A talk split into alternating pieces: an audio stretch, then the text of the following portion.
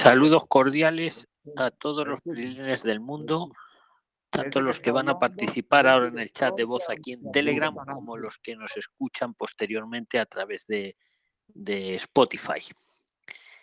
Eh, para los nuevos, esto es un debate que hacemos todos los domingos en el grupo de los 12.000 Prixliners, que somos ya, al cual estáis todos invitados a participar. Todos los que tengáis interés en venir a España y una vez aquí en integraros a España. Debajo de, del audio de Spotify os dejo el enlace para, para integraros al grupo de, Telegram de los 12.000 prislines. Bienvenidos a todos. Os ruego que tengamos los micros abiertos, excepto el que esté habiendo, hablando, perdón, para que no se escuchen ruidos y, y podemos empezar ya directamente. El que tenga alguna inquietud, alguna aportación, puede tomar directamente la palabra. Bienvenidos. Hola Luis, ¿puedo hacer una pregunta? Por supuesto. Adelante, amigo. ¿Qué tal? mi nombre es Juanjo, soy de Argentina y quería consultar eh, para ver si me puedes decir eh, si estoy bien, porque vengo escuchando los videos y voy eh, tomando información. Este, yo quiero ir a España en septiembre del año que viene eh, con visa de, estudiante, hacerla allá como, como, estancia de estudio. Y mm, quería eh, saber si estoy bien con los, con los requisitos que toman allá. Yo necesito un seguro médico, eh, necesito ida y vuelta los tickets de, de viaje y también necesito tener ya de antemano aceptado mi, mi, en donde, en donde voy a estudiar, ¿no es cierto? Este, y, mi pregunta es, eh, ¿en cuánto tiempo yo podría eh, llevar a mi familia allá una vez estando yo allá? tú a tu familia la puedes traer eh, desde el minuto cero. ¿Lo vas a pedir desde Argentina o lo vas a pedir cuando estés ya acá? digo, tú, Tú está, la tuya, digo. Eh, yo no, yo creería que lo, pediría allá porque por lo que vos decís es mucho más fácil allá. Hombre, este, depende, ¿eh? depende de los consulados. El de Bogotá eh, va bien, el de Bogotá va bien. Y el vuestro de Argentina hay uno que va bien y otro que va mal. No sé cuál es el bueno y cuál es el malo. Pues lo sé por todos vuestros comentarios. Ah. Pero desde el momento que a ti te dan la estancia, aquí, por responderte, desde el día siguiente ya puedes pedir a que vengan tus familiares como acompañantes. Eso sí, siempre que ellos estén allí, ¿vale? Ellos tienen que estar en Argentina y, tú los, los, los, incluyes como acompañantes desde aquí. Claro. Pero desde el día que te dan la estancia, ya desde el día siguiente puedes hacerlo. No hay que esperar un plazo. Si alguien, ah, si alguien de la sala le quiere aportar algo más, eh, yo, creo que los. Buenas tardes. Buenas tardes, eh, quisiera aportarle lo siguiente, es cortico. Como yo estoy planificando mi viaje y como ya va a ser definitivo para él quedarse por lo que veo y quiere llevar a su familia, que tome, se tome la calma, porque como es una familia, también están implicados los, los dineros, lo, lo, el viaje de retorno, los pasajes de retorno. Entonces, si él puede solo eh, irse él, que haga la estancia, luego pida la, los acompañantes para que no gaste ese retorno, no gaste esos pasajes de retorno que siempre son cantidad cuando es, siempre son milloncitos cuando son varias personas de la familia, ¿no? Yo quería aportarle. Buena Yo quiero aportar algo más. ¿Puedo aportar algo más? Sí, adelante, Ana. Y cuéntanos qué está pasando en Argentina, que no podéis pagar a cuotas los billetes. Aprovechando también. Venga, venga, toma la palabra, Ana. Estoy así. Tengo la, la vena inflada porque, bueno, el gobierno dijo así de un momento a otro, dijo, no se pueden sacar más cuotas para em, los pasajes y listo, y lo puso como decreto. O sea, nos cortó las libertades individuales, una vez más. Eh, ahora la oposición está tratando de que ese decreto se derogue, no sé cómo lo va a lograr, este, no estoy seguro que se pueda lograr, Y después, este, otra cosa que le quería decir, que si él va a sacar una estancia por estudios, que la haga desde el país de origen, porque así se, se obvia el pasaje de vuelta. Porque si lo hace en, perdón, eh, visa de estudios, porque si lo hace en España es estancia por estudios, y yo sé la diferencia. El tema es que si lo haces en el consulado de país de origen, te obvias el pasaje de vuelta. Así que eso quería decirle nomás. Ese es buen dato, Antonia, muchas gracias. Y una última pregunta, Luis. Eh, yo vi unos cursos ahí eh, que tiene Prixline eh, que son hasta seis meses. ¿Ese no me serviría como para hacer la estancia de, estudio? no, lamentablemente no, porque los te piden para hacer la estancia o la visa de estudios, como te ha sugerido Ana y Emperatriz, buena sugerencia la que, la que te han hecho, te ahorras si vienes con la visa hecha desde, desde Buenos Aires, en tu caso, desde Argentina, vamos, no tienes que tener el, boleto de vuelta. Estoy de acuerdo con ellas. Te ahorras ese dinero. Y, respecto a los cursos, no, porque los nuestros son semipresenciales, pero digamos la parte teórica es online 100%. Luego es cierto que las prácticas son presenciales, pero es que el Estado a día de hoy, mientras no cambie la ley, pide que para que el curso te sirva para visa o para estancia, tiene que ser presencial también lo teórico, cosa que yo lo veo soleto porque en el siglo XXI ir todos los días a un sitio para que un señor te explique una clase cuando lo puedes hacer por Zoom o por toda la tecnología que hay, pero mientras no cambien la ley, pues no, no te valen los nuestros para eso, te valen para integrarte en el mercado laboral, para eso sí, pero no para una estancia, una visa, ¿vale? Porque tienen que ser presenciales. ¿Vale? Pero tienes bastantes alternativas. Una muy rápida, así gratuita, lo de la ESA, ¿vale? Que es la, educación secundaria para adultos, es gratuita y había una PRISLINER. Es cierto que eso hay que hacerlo en mayo, que es cuando abren mejor las plazas, pero es cierto también que hay una PRISLINER que me lo contó el otro día que se acaba de matricular hace 15 días. ¿Por qué? Porque mucha gente se apunta en mayo a la ESA, mayo, junio, incluso luego en septiembre, pero luego no van a clase. Entonces, los que no van a clase, los institutos, pues liberan esas plazas. Y a lo mejor aparece esa data en noviembre y hay unas plazas liberadas y te puedes matricular, como hizo esa Prisliner, ¿vale? Hombre, mejor hacerlo para mayo, junio, pero vamos, que tienes otras alternativas, yo creo, por ahí para la visa, la estancia, que entre todos te pueden ayudar, ¿vale? Que, muy bien. otra cosa. Muchas gracias. Otra cosa importante es que tiene que estar homologado por el ministerio, por migraciones, porque si no, no cualquier curso no vale, ¿no? Hay un listado especial. Sí, claro, tiene que estar en el listado ese de los centros autorizados que os ponemos, lo tenéis en el grupo de Telegram, ¿vale? Efectivamente, que tiene que ser presencial y estar ahí en el, en el listado ese de centros. Si no lo sabes buscar, tú dinos en qué, en, de qué quieres estudiar más o menos y en qué zona y te hacemos una búsqueda rápida y te la ponemos aquí en Telegram. ¿Vale? Buenas este, tardes, don Luis. Permiso. Venga, adelante, ir tomando la palabra sin, sin, pisarnos unos a los otros, pero sí, directamente. Venga, y decir dónde estáis también, ¿vale? Y vuestro nombre. El que ha dicho permiso, adelante. Buenas, tardes. Buenas tardes, don Luis. ¿Cómo me le va? Aquí estamos todos conversando, amigo. ¿Cómo te llamas? ¿Dónde estás? Habla con, habla con Demetrio desde Colombia. Aquí estoy con, el, con, con mi otro paisano. Saludos cordiales, Demetrio, y a todos los que os habéis incorporado a este chat de voz. Gracias, don Luis. Adelante, Demetrio. Don, Luis, quiero felicitarlo y que siga motivado para adelante. Gracias a Dios por lo que usted hace. Eso está muy bien, muy bien. Siga apoyando a los prilines, don Luis. Eso está muy bien. Así es, yo, yo lo hago con placer, Demetrio. Prefiero estar con vosotros aquí conversando que no viendo series. Gracias, gracias. Gracias, don cosas útiles. Gracias, don Luis, que mi Dios lo bendiga. Gracias por lo que hace. Oiga, don Luis, quiero preguntarle, ¿cómo está el invierno para, para enero en, en Madrid?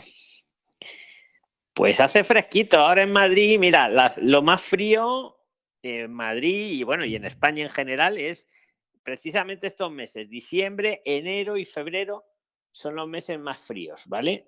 Que yo tampoco lo veo, si estoy haciendo los cortos, medio serio, medio en broma, es cuestión de abrigarse bien. Es cuestión de ah, un buen gorro, un buen abrigo, pero, sí. pero vamos. Pero sí, ahora, eh, respondiendo a tu pregunta, amigo Demetrio, eh, diciembre, enero y febrero son los más fríos. Ok, eh, sí. siempre en toda España. Ahora, si le tenéis mucho, o sea, si no os gusta nada el frío, iros para el sur de España, que allí no hace ah, frío. En el sur de ah, España no hace tanto frío. Ah, Vamos, las casas, mira, Demetrio, las casas en el sur de España no le ponen calefacción porque no la necesitan. En Málaga, Sevilla, Almería. Hombre, ahí no es este frío Ah, pero vamos, que tampoco se asuste tanto el frío. Una buena bufanda, un buen gorro.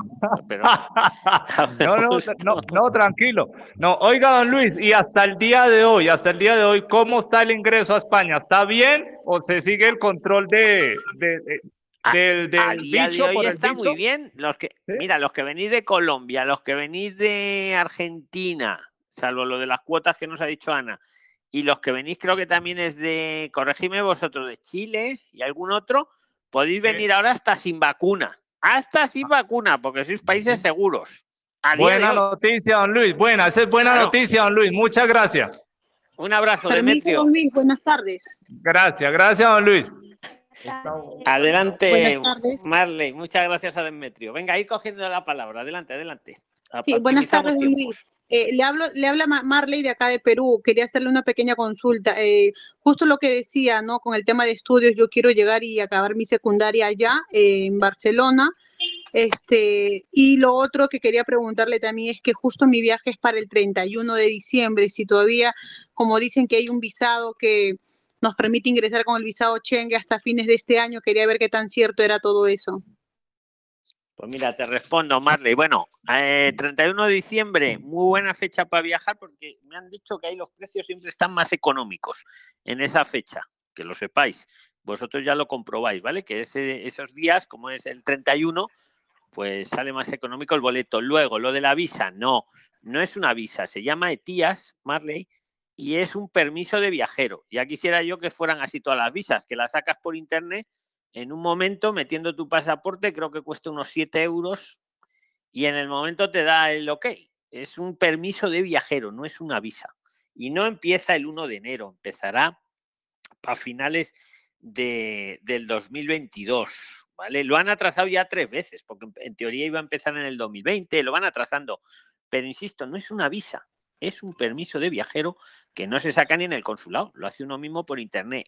Más que nada es para estar seguro que a uno le van a dejar entrar en la zona Schengen esta, que no es uno un terrorista, que no es uno que no tiene negado el acceso. Entonces es como un chequeo. Mejor verlo por internet, que te den el ok por internet, que no venir hasta aquí y que digan, no, no pude entrar, tiene que devolver. Pero no le tengáis miedo a eso, de verdad, ¿eh? No ah, le tengáis nada de miedo. Claro, lo, que, pero muy rápido, es que algunas agencias para venderos los boletos están metiendo miedo con ese rollo. Dice, no, no, saca ya el boleto que a partir de no sé qué ya te ponen la visa de tías. Y no es una visa y no es así. ¿vale? Sigue, sigue, ah, Sí, disculpe, lo otro es que yo quiero acabar mi secundaria ya. Este, y escuché en uno de los videos que usted tiene de, de, YouTube, es que nos dan cuatro horas de estudio presencial y cuatro horas de trabajo para poder tener, o sea, para poder estar legal y no caer en el juego este de, de comerme tres o cuatro años ilegal, ¿no? Sí, eh, eh, bueno, más o menos es correcto. En realidad, mira, en realidad, mientras tú puedas hacer tu estudio, las horas de trabajo nadie te las va a estar controlando. Vale, vale. ¿Me explico? Lo importante es que el estudio en el que os matriculéis, todos los que vengáis con la visa de estudios o estancia de estudios, aquí eh, lo saquéis para adelante, para renovarlo al siguiente año y estar siempre regulares. Pero no va a haber nadie detrás eh, a ver si estudias tres horas y media, estudias cuatro, o sea, perdona, trabajas tres horas y media, trabajas cuatro, o trabajas las que sean. No va a haber nadie detrás. Lo importante es sacar el curso para adelante. Sí, señor Luis, esto yo lo pienso hacer llegando ya, ya se puede, ¿no? Porque ya la verdad a mí la hora me ganó para solicitar un permiso de, viaje como estudiante, entonces yo pienso irme como turista y allá ya recién hacerlo apenas llegue, ¿no? ¿Se puede eso, señor Luis? sí, es lo que decía nuestro amigo de Argentina, sí, claro que se puede. La desventaja que le ha dicho Emperatriz y le ha dicho Ana, que si tú te lo haces desde allí, eh, puedes venir solo con el boleto de ida y te ahorras sacar el boleto de vuelta. En cambio, si te lo haces aquí, como tienes que venir de turista, tienes que venir con el boleto de ida y vuelta, aunque luego no vayas a volver. Entonces, la ventaja de sacarlo en el país de origen es que te ahorras el boleto de vuelta, porque no te lo piden. Por lo demás es, todo igual, Sí, es que al, solicitar el permiso de estudiante no voy a poder llevarme a mi hijita, entonces eh, lo que quiero es irme con mi hija, porque ya vengo como cinco años que yo también ya estaba en, en, Barcelona, bueno, en San Sebastián, ahí en España, me regresé por mi hija y recién me han dado el permiso el papá después de cinco años, entonces este tengo que aprovechar a sacarla conmigo, ¿no? Y irme como turista, porque como estudiante no La puedes traer de acompañante, como decía nuestro amigo, te la puedes traer como acompañante. Ah, sí, no, no, no, no supe. Igual ya, ya compré. Mira, te lo digo muy rápido, muy rápido para que le quede claro. Si lo sacas desde allí, desde tu país, te la puedes traer como acompañante directamente. Si lo sacas en España, también te la puedes traer como acompañante, pero tiene que venir después. Me, explico, cuando la reclamas como acompañante ya tiene que estar en el país de origen. Vale, vale, ya. Sí, sí, sí, claro, entendido lo que, Sí, sí, lo que pasa es que ya, ya lo tengo todo comprado. Me hubiera gustado de repente informarme antes, ¿no? Ya lo compré todo, ya tengo, gracias a Dios, todo listo. Solamente me tenía un poquito preocupada esto que llegaba el primero y probablemente me retengan y me digan, no, que ya se acabó el visado Cheng. No, no, eso, eso es mentira, Marley. No tenga, eso de verdad que eso es, eso es una tontería. No es, no es un visado, no es un visado, no es un visado y tampoco empieza el 1 de enero. Es un permiso de viajero que se saca por internet y cuesta 7 euros y en el momento te da el ok y te vale para dos años. En el grupo, en, el escrito, os hemos puesto varias veces, ya la pondremos más veces, la página oficial de la Unión Europea, pero no empieza el 1 de enero, para nada. Pero es que el día que empiece, no le tengáis miedo, que eso es una tontería, eso no es una visa. Muchísimas gracias, señor Luis. Gracias, gracias a todos. Un abrazo, Marley. A ver, Lisette, venga, coge la palabra. Hola, ¿cómo está? Por fin, qué bueno bueno, ¿cómo está? Te oímos, estamos bien. Te, bueno, ¿estáis todos bien? ¿Estáis todos bien, los 72? Sí. ¿no? Venga, Lisette, oye, pero te un poquito bajo. Intentar acercar el micro, poner audífono. Noches. Espera, que va a hablar Lisette. Oye, y los demás silenciaros el micro para que no hayan ruidos. ¿Y me oyen bien? Un poco bajo, pero venga, hacemos un esfuerzo, Lisette. A ver, a ver unos manitos como en Zoom. Auriculares. ¿Ahí me oye mejor? Más o menos, más o menos. Venga, adelante, Lisette. Vale. Bueno, lo que pasa es que, bueno, yo, esto, yo estuve aquí en España, lo que te iba a comentar, en el diciembre 30, llegué el, eh, diciembre 30 del 2019, llegué aquí. Pero entonces yo llegué, solicité asilo, pero resulta que pues como estuve sola también, entonces me, pues cuando empezó todo lo de la pandemia y no sé qué, ya el cuento, entonces yo me devolví. Para Colombia me devolví en marzo 8 del 2020. Entonces no obtuve ninguna respuesta, nada, en fin, porque me devolví. Pero pues yo llegué a Colombia, no sé qué, y quise volver, quise volver y, entonces me decían que no, que no era posible, porque pues yo ya aparecía ahí. ¿Quién te decía eso, que no era posible? Sí, y entonces resulta que yo viendo sus videos, usted dijo un día, sí pueden regresar, pero tienen que cambiar de pasaporte. Entonces, no, no, escucha, yo, yo habré dicho que podéis regresar, pero no he dicho que tenéis que cambiar de pasaporte. Para que toda la audiencia lo sepa, muy rápido. O sea, pediste, viniste a España. Escucha, que lo resumo, Lisette, ahora sigues viniste a España, pediste asilo, te volviste y, ahora quieres volver. Puedes volver cuando quieras, escucha, y con el mismo pasaporte. Si lo quieres cambiar, cámbialo, pero puedes venir con el mismo, no hay que cambiarlo. A ver, que ahí, Y entonces yo lo cambié, yo lo cambié. Ah, oye, ahora sí se te oye bien. Lo has mejorado, siga así, ahí sí. Vale, y yo lo cambié y regresé. Bueno, regresé, ahorita estoy aquí en España, en Málaga. Yo llegué el 7 de septiembre de, este año. Y bueno, ya llevo todo este tiempo acá, pero pues la duda mía era que yo quería preguntarle a usted si yo puedo volver a solicitar asilo o si puedo continuar con el proceso de asilo de la vez pasada. Ahí acabas de poner el meollo, ahí sí, ahí ya esa pregunta ya me gusta más. El que venga a España, pida asilo y se vuelva, puede volver a venir cuando quiera, incluso con el mismo pasaporte. La pregunta es buena. Ahora, tú vas más allá. ¿Puedo volver a pedir asilo? ¿eh? Volver podéis volver siempre. Volver a pedir asilo, poder, sí. También lo puedes volver a pedir. Otra cosa, que no te lo tramiten. Pero también lo puedes pedir. Eh, además, te digo más, ellos están obligados, mira, te voy a decir más, están obligados, Lisette, a cada solicitud de asilo que hagáis, prestarle la máxima atención. No pueden negar una solicitud de protección internacional, no la pueden negar por, no, es que usted ha ido, se ha ido y se ha vuelto. No, no pueden negarlo, por eso lo tienen que mirar. Están obligados por el convenio de Ginebra a mirarlo. Ellos que saben si tú a lo mejor ya pensabas que estabas allí ya segura, te volviste y a lo mejor luego te volvieron a amenazar y has tenido que volver a venir. Todo eso lo tienen que examinar. Sí, pues la respuesta es un rotundo sí. Para no enrollarme, Lisset, sí podéis. Con y que sepáis. Con el, mismo caso que tenía, puedo decir. Sí, a ver, por, por hacer de abogado del diablo, lo peor que te van a decir, te van a preguntar, o sea, te lo tienen que admitir sí o sí. Otra cosa que luego te lo concedan o no. Entonces te van a preguntar cómo es que se volvió usted. Pero si tú lo argumentas bien, pues, pues mira, lo estás defendiendo, ¿sabes? Hay que defenderlo. Pero el trámite te lo tienen que hacer, es que es obligatorio el trámite, lo tienen que atender. Y también, y también pues el temor fue quedarme sola por lo de la pandemia, no sé si también eso me pueda servir. Claro, tú les tendrás que argumentar cómo es que decidiste volverte estando tan mal las cosas allí para ti. Pero si tú eso lo argumentas, razonablemente. Germinia, ciérrate el audio que me, que me escucho repetido. Tiene que tener el audio solo el que habla. Sí, sí, puedes pedirlo. La cuestión es, argumentalo lo mejor que sepas, para que te lo tramiten y, te lo den. Y si no, en el peor de los casos no pasa nada, porque te lo van a denegar y ya está, tampoco pasa nada. Pero, o sea, decir, así vaya y todo, igual me van a, hacer el trámite, aunque pues puedan que me lo nieguen, pero si puedo conseguir te van a hacer el trámite igual, igual que la otra vez. En todo caso, que te lo denieguen, eso, eso ya es lo que no sabemos, pero el trámite tienen que hacerlo, obligatoriamente tienen que hacerlo. Y es que me lo denieguen y eso no importa porque pues podría Hombre, si te lo deniegan ya sabes lo que pasa. Carlos, Carlos, cierra el audio por si. Oye, cuando ponéis el vídeo, os ponéis. disculpa, disculpa, disculpa. Cierra el audio. Cerrar el audio, venga. Lisette, puedes pedirlo perfectamente. ¿eh? Que luego te lo denieguen o no, es lo de siempre.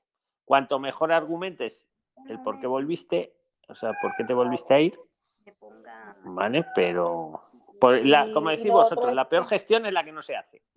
Si tú crees, mira, la respuesta oficial sería y tal, si tú crees que tienes derecho a protección internacional, adelante, pídelo que no tiene eh, nada que perder y mucho que ganar. ¿Alguien, ¿alguien la quiere decir algo, Alicet? Y, si no, y lo otro es que y lo otro es que, pues que estos días he estado enferma de gastritis, entonces fui al centro de salud de aquí de Miraflores, pero entonces cuando pasé mi pasaporte nuevo me dicen, ya, pero tú apareces aquí que una vez cuando estuve en el 2019 que me dio una gripa muy fuerte en el 2020, fui, entonces me dijeron, ya apareces aquí en el sistema, pero aparezco con el NIE que me habían dado cuando estaba solicitando el asilo.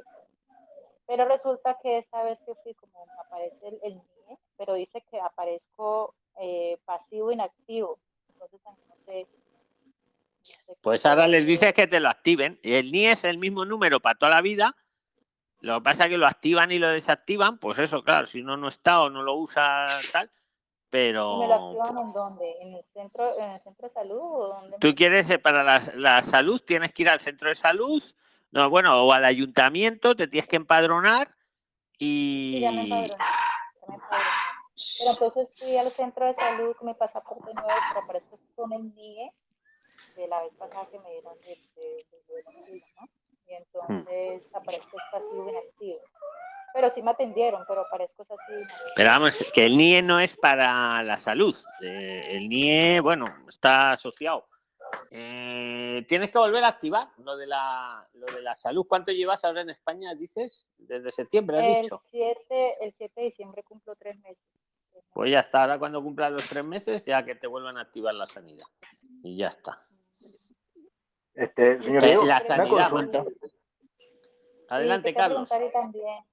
Oye, vamos a ir haciendo una pregunta por persona, porque si no, y luego la, vuelves a tomar la palabra, porque si no, se no se, vamos a hacer como en Zoom, ¿vale? Una pregunta por persona, y luego podéis volver a preguntar.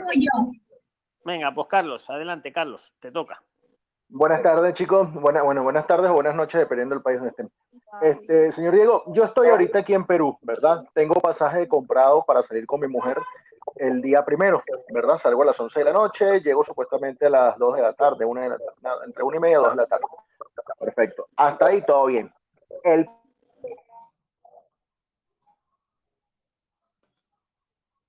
Sigue, Carlos, que se El problema es que con la agencia de viajes donde yo estaba comprando el boleto, ¿verdad? Me venden un paquete, era, ah, perdón, que era un paquete, ¿verdad? Que supuestamente yo iba a tener un pasaje de retorno para el día 15, ¿verdad? 15 de diciembre. Salía el primero, llegaba el 15, me retornaba el 15 de diciembre.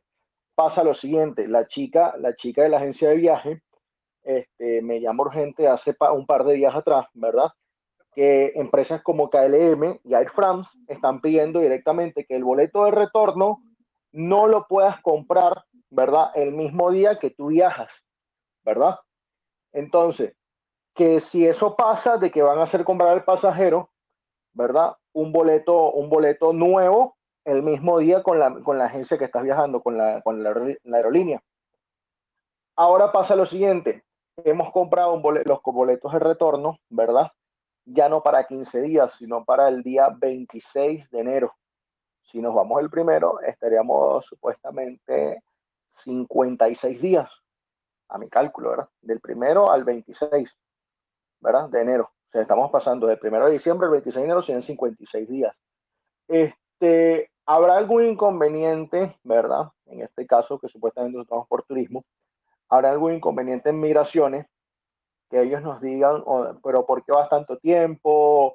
Este, qué vas a hacer durante todos estos días. Nosotros llevamos un sustento económico aproximadamente en euros, ¿verdad? En efectivo llevamos aproximadamente 4 mil, ¿verdad? Porque eso es lo que teníamos calculado para esos 15 días. Ahora resulta de que si me llegan a pedir, si me llegan a pedir, tengo la tarjeta, las tarjetas de crédito, ¿verdad? Que no son muchos, no son muchos dólares aparte, sino que cada tarjeta de crédito está valorada aproximadamente en mil dólares.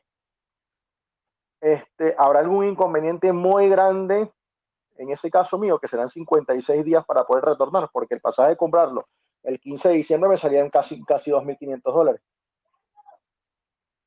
No, mientras estés en los plazos de máximo 90 días y tengas encima, tengas el recurso económico, ningún inconveniente. Me vengo a pasear España, pero bien paseada. Exactamente. si, cumplís los requisitos, ningún inconveniente. O sea, y tú los cumples, ¿vale?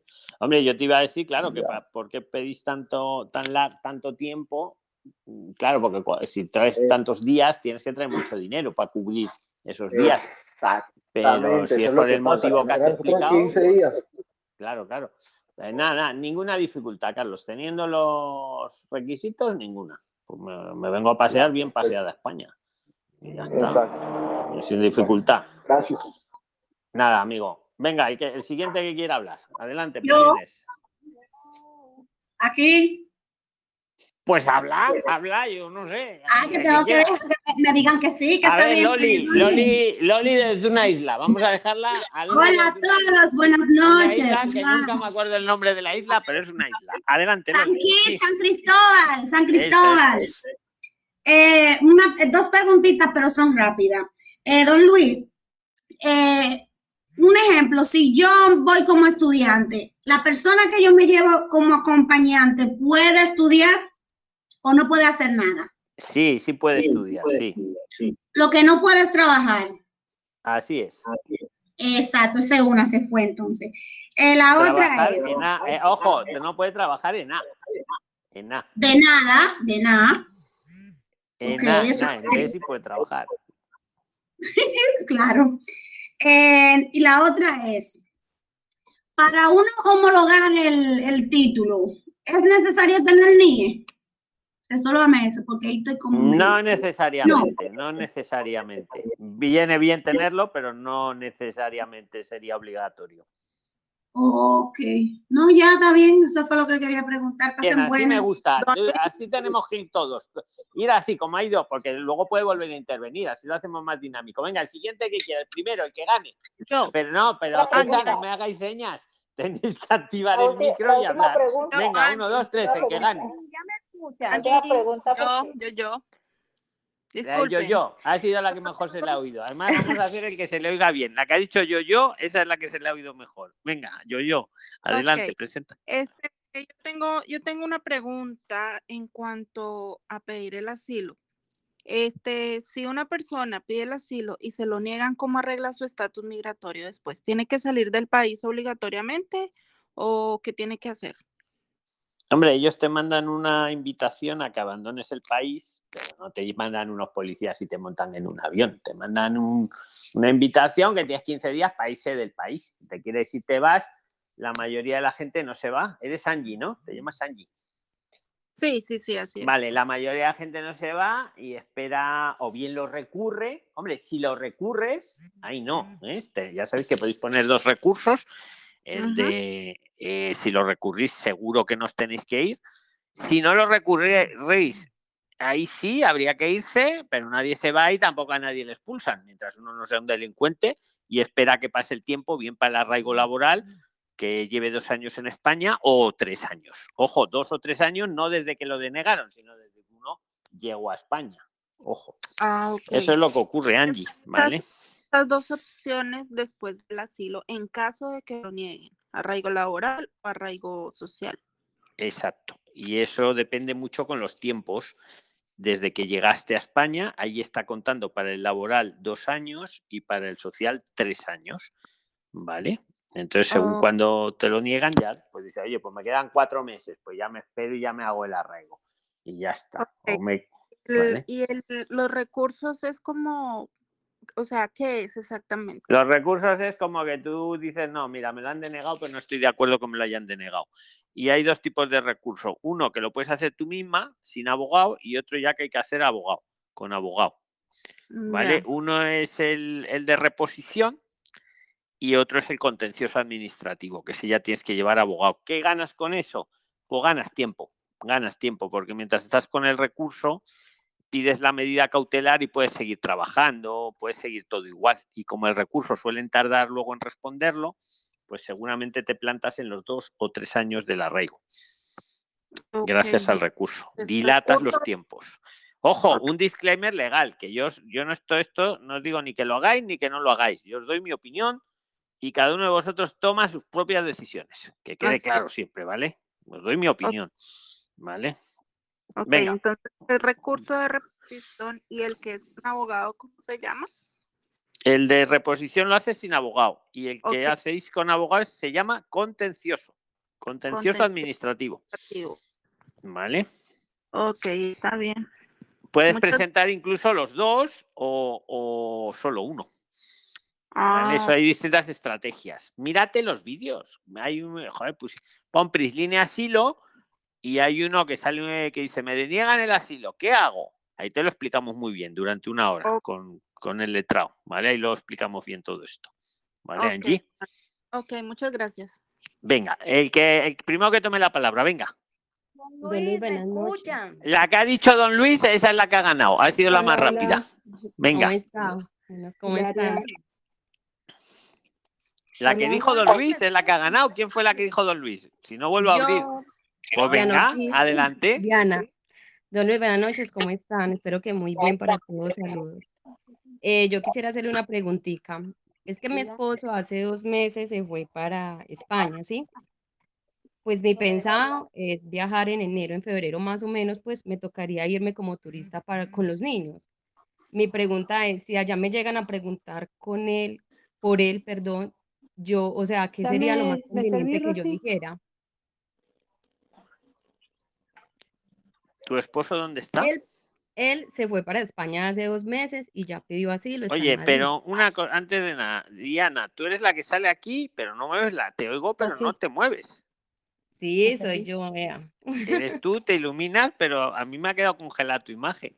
Pero bueno, no ah, importa, es una curiosidad. No, pasa nada. ¿Tu esposo dónde está entonces? Aquí. Hace dos meses se fue para Madrid, sí. ¿Eh? Y, tu duda es que ahora vengas tú. El asilo. Yo estoy en Colombia. Y él, y él ha pedido el asilo. Él lo ha pedido ya, ¿no? Sí. No. Mi pregunta es, o sea, yo, me, yo quiero viajar por en enero, febrero con mis hijos, que son pues menores de edad, para, para Madrid, pues me tocaría irme como turista, ¿cierto? Pero si de pronto allá en inmigración me preguntan por él, ¿qué debería yo decir? Pero él, como, ¿él ha pedido protección aquí o, o no? Él ha venido y se ha quedado. él, él, él, lleva dos meses y pidió, pues eh, ya hizo la vuelta a lo del asilo, sí, señor. Pues nada, pues si te dicen algo, yo diría la verdad, pues mira, vengo, vengo de paseo, vengo a ver a mi marido, si, te preguntan por marido, pues sí, vengo a verle. Yo no mentiría, no, es que hmm. tampoco, a ver, incluso en el caso extremo podrías pedir la protección internacional, que yo creo que es lo que vas a hacer tú también, ¿no? Porque si lo ha pedido él, ¿no, Diana? Sí, señor. Yo no creo que te pregunten por tu marido, ¿eh? Pues uno no sabe pronto. Sí, bueno, pero tampoco tienen ahí al gran hermano. Tiene, ellos te van a ver el pasaporte, a ti, a tus hijos, te van a mirar como mucho los recursos, dónde se va usted a alojar y bienvenida a España. No van a ir ahí en tiempo real. Usted tiene aquí un marido que ha pedido protección internacional.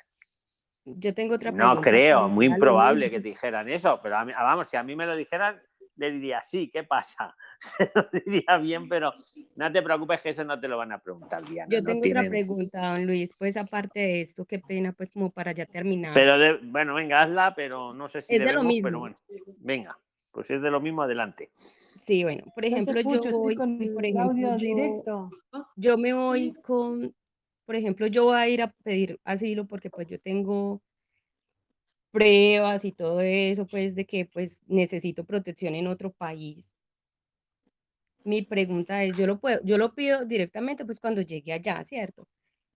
Pero si él hace dos meses está allá, yo lo puedo incluir a él o no, tengo solo que pasar con mis hijos con esas pruebas. Hombre, ellos lo, él, él lo ha pedido ya o no? Sí, señor, él ya lo pidió. Pues eso luego ellos lo fusionan, sí. O sea, son, tienes que pedirlo por un lado tú, por otro lado él ya lo ha pedido, pero luego acabarán. Son expedientes separados, pero juntos, no sé cómo explicarlo. Lo unirán de alguna forma, aunque luego las notificaciones son individualizadas y tus hijos irán contigo en el, en el expediente, ¿vale?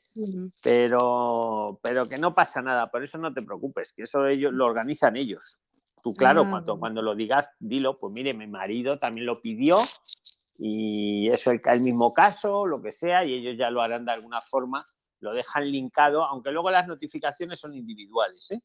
que lo sepáis. Pero aunque lo pidáis conjuntamente, si hubiera sido el caso, por si alguien nos está oyendo, que va una pareja y lo pide en conjunto, luego son como dos expedientes, ¿vale? Aunque en la carpeta interna de ellos de la policía, yo no sé cómo lo tendrán organizado, lo tienen linkado de alguna forma. Pero vamos, que eso no es, no es tu problema, no te preocupes. Claro, pero tú no ocultes que tu marido lo ha pedido cuando lo vayas a hacer tú, ¿vale, Diana? Muchísimas gracias. Nada, lo importante en el, en el, asilo, que lo sepáis todos, espera, espera. Ahora vas tú, Faya, Naya, que te veo ahí agobia que escucha que en el asilo y todo esto lo importante es que llevéis bien documentado, cuanto más documentado todo, mejor. Esa es la clave. Bien, lo que decía Padrón en un vídeo decía, tenéis que llevar lo que ha ocurrido, si podéis llevar recortes de noticias y eso de internet, lo que ha ocurrido, cuándo ha ocurrido, la fecha y cómo me ha afectado a mí. Eso es la clave. ¿eh? Pasó esto, yo que sé, las manifestaciones aquí que perseguían no sé qué, aquí está la noticia, en la fecha tal y a mí me afectó de forma personal por esto. Ah, y cuanto más cosas de esas, eso es la clave, ¿vale? la noticia, cuándo y cómo me afectó. Venga, Fallanaya, te toca, venga. Fallanaya. Un saludo, Hasta ahora. Bueno, don Luis, primero que todo, felicitarlo por ese servicio tan hermoso. Y me podéis a ver, yo os agradezco las felicitaciones, pero si todos me felicitáis, pues se nos pasan las dos horas. Las doy ya por añadir hasta las felicitaciones, que además son de todos, porque entre todos nos ayudamos. Yo, yo, como os digo, he puesto la discoteca y vosotros hacéis el networking. Venga, adelante, Fai. Don Luis, mire, le pregunto. Ahorita escuché que el que va como acompañante en el visado no puede trabajar. Entonces, yo estoy haciendo la puerta para un curso, yo soy profesora y pienso entrar con un curso. Entonces mi esposo va como acompañante se supone que el más adelante me va a ayudar a trabajar. Entonces no puede trabajar haciendo unos cursos con usted o algo de los privilegios. A ver, si el acompañante, el acompañante de una visa o una estancia de estudios no puede trabajar en A. En todo caso, que venga también a estudiar. Ojo, digo en A, digo en A.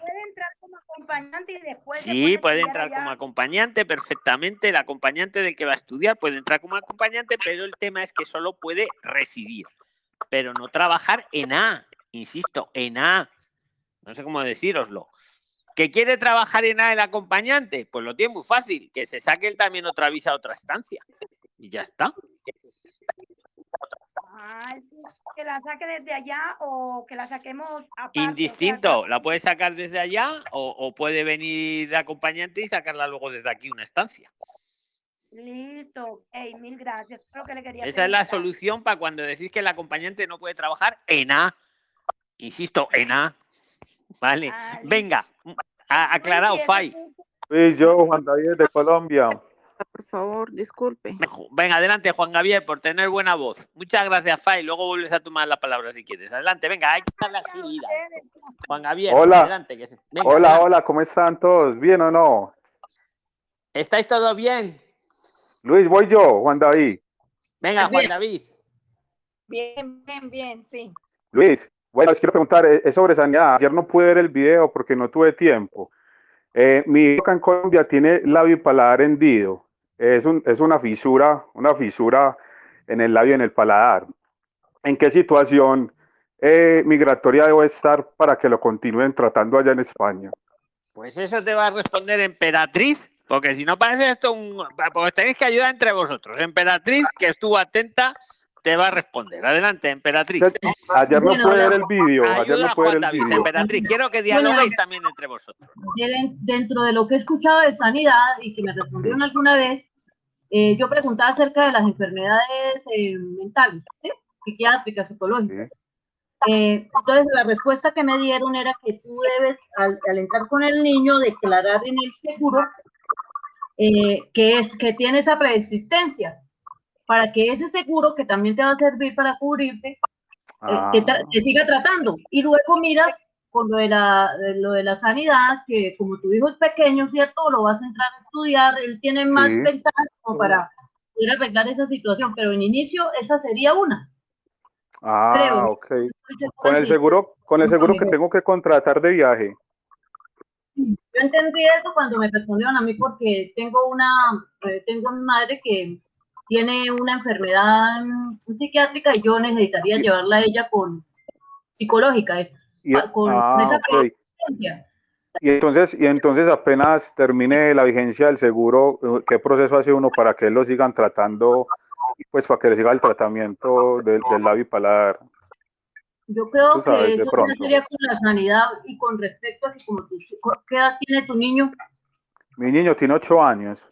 Yo creo que con lo, con, cuando ya te estés regularizando y como los niños tienen tantos derechos por ser menores, con la sanidad ya vas consultando. Creo que hasta ahí puedo ah, ayudar. Listo, muchas gracias, muy amables. Un saludo, Juan ah, David y Emperatriz. Gracias, don Luis. Saludos, gracias. Saludos. Que os ayudéis entre vosotros. Venga, el siguiente, el primero que tome la palabra. Con don Luis, Otra pues vez. Venga, la de don Luis, yo. Eh, has ganado. Venga, adelante. Este, Mire, yo eh, me surgió otra duda en cuanto a lo del, en cuanto a lo del asilo. Este, ¿usted cree que de qué manera es mejor eh, hacer ese trámite, con abogado o sin abogado? Pues venga, alguien que la quiera ayudar, que tome la palabra y la ayude, para no monopolizar yo todo el, todo el audio. Venga. ¿Quién, la recomienda a Angie? ¿Qué es mejor? ¿Si con abogado o sin abogado? Venga, Jorge, venga, ayúdala. Venga, quiero que os ayudéis entre vosotros. A ver, a ver, lo que pasa, eh, la pregunta tiene que ser más clara eh, en el sentido de que si va a llegar a pedir asilo, ¿por qué causa? Y porque es que el asilo, para solicitar el asilo no necesitas abogado. Abogado no, lo pero ella se refiere, Angie, ella es cuando se lo Ah, ya, vale. Vale, vale, vale, vale, sí, sí, sí. Vale, perfecto. Hombre, el recurso de reposición se ha explicado mucho y lo dijo inclusive ahora Luis.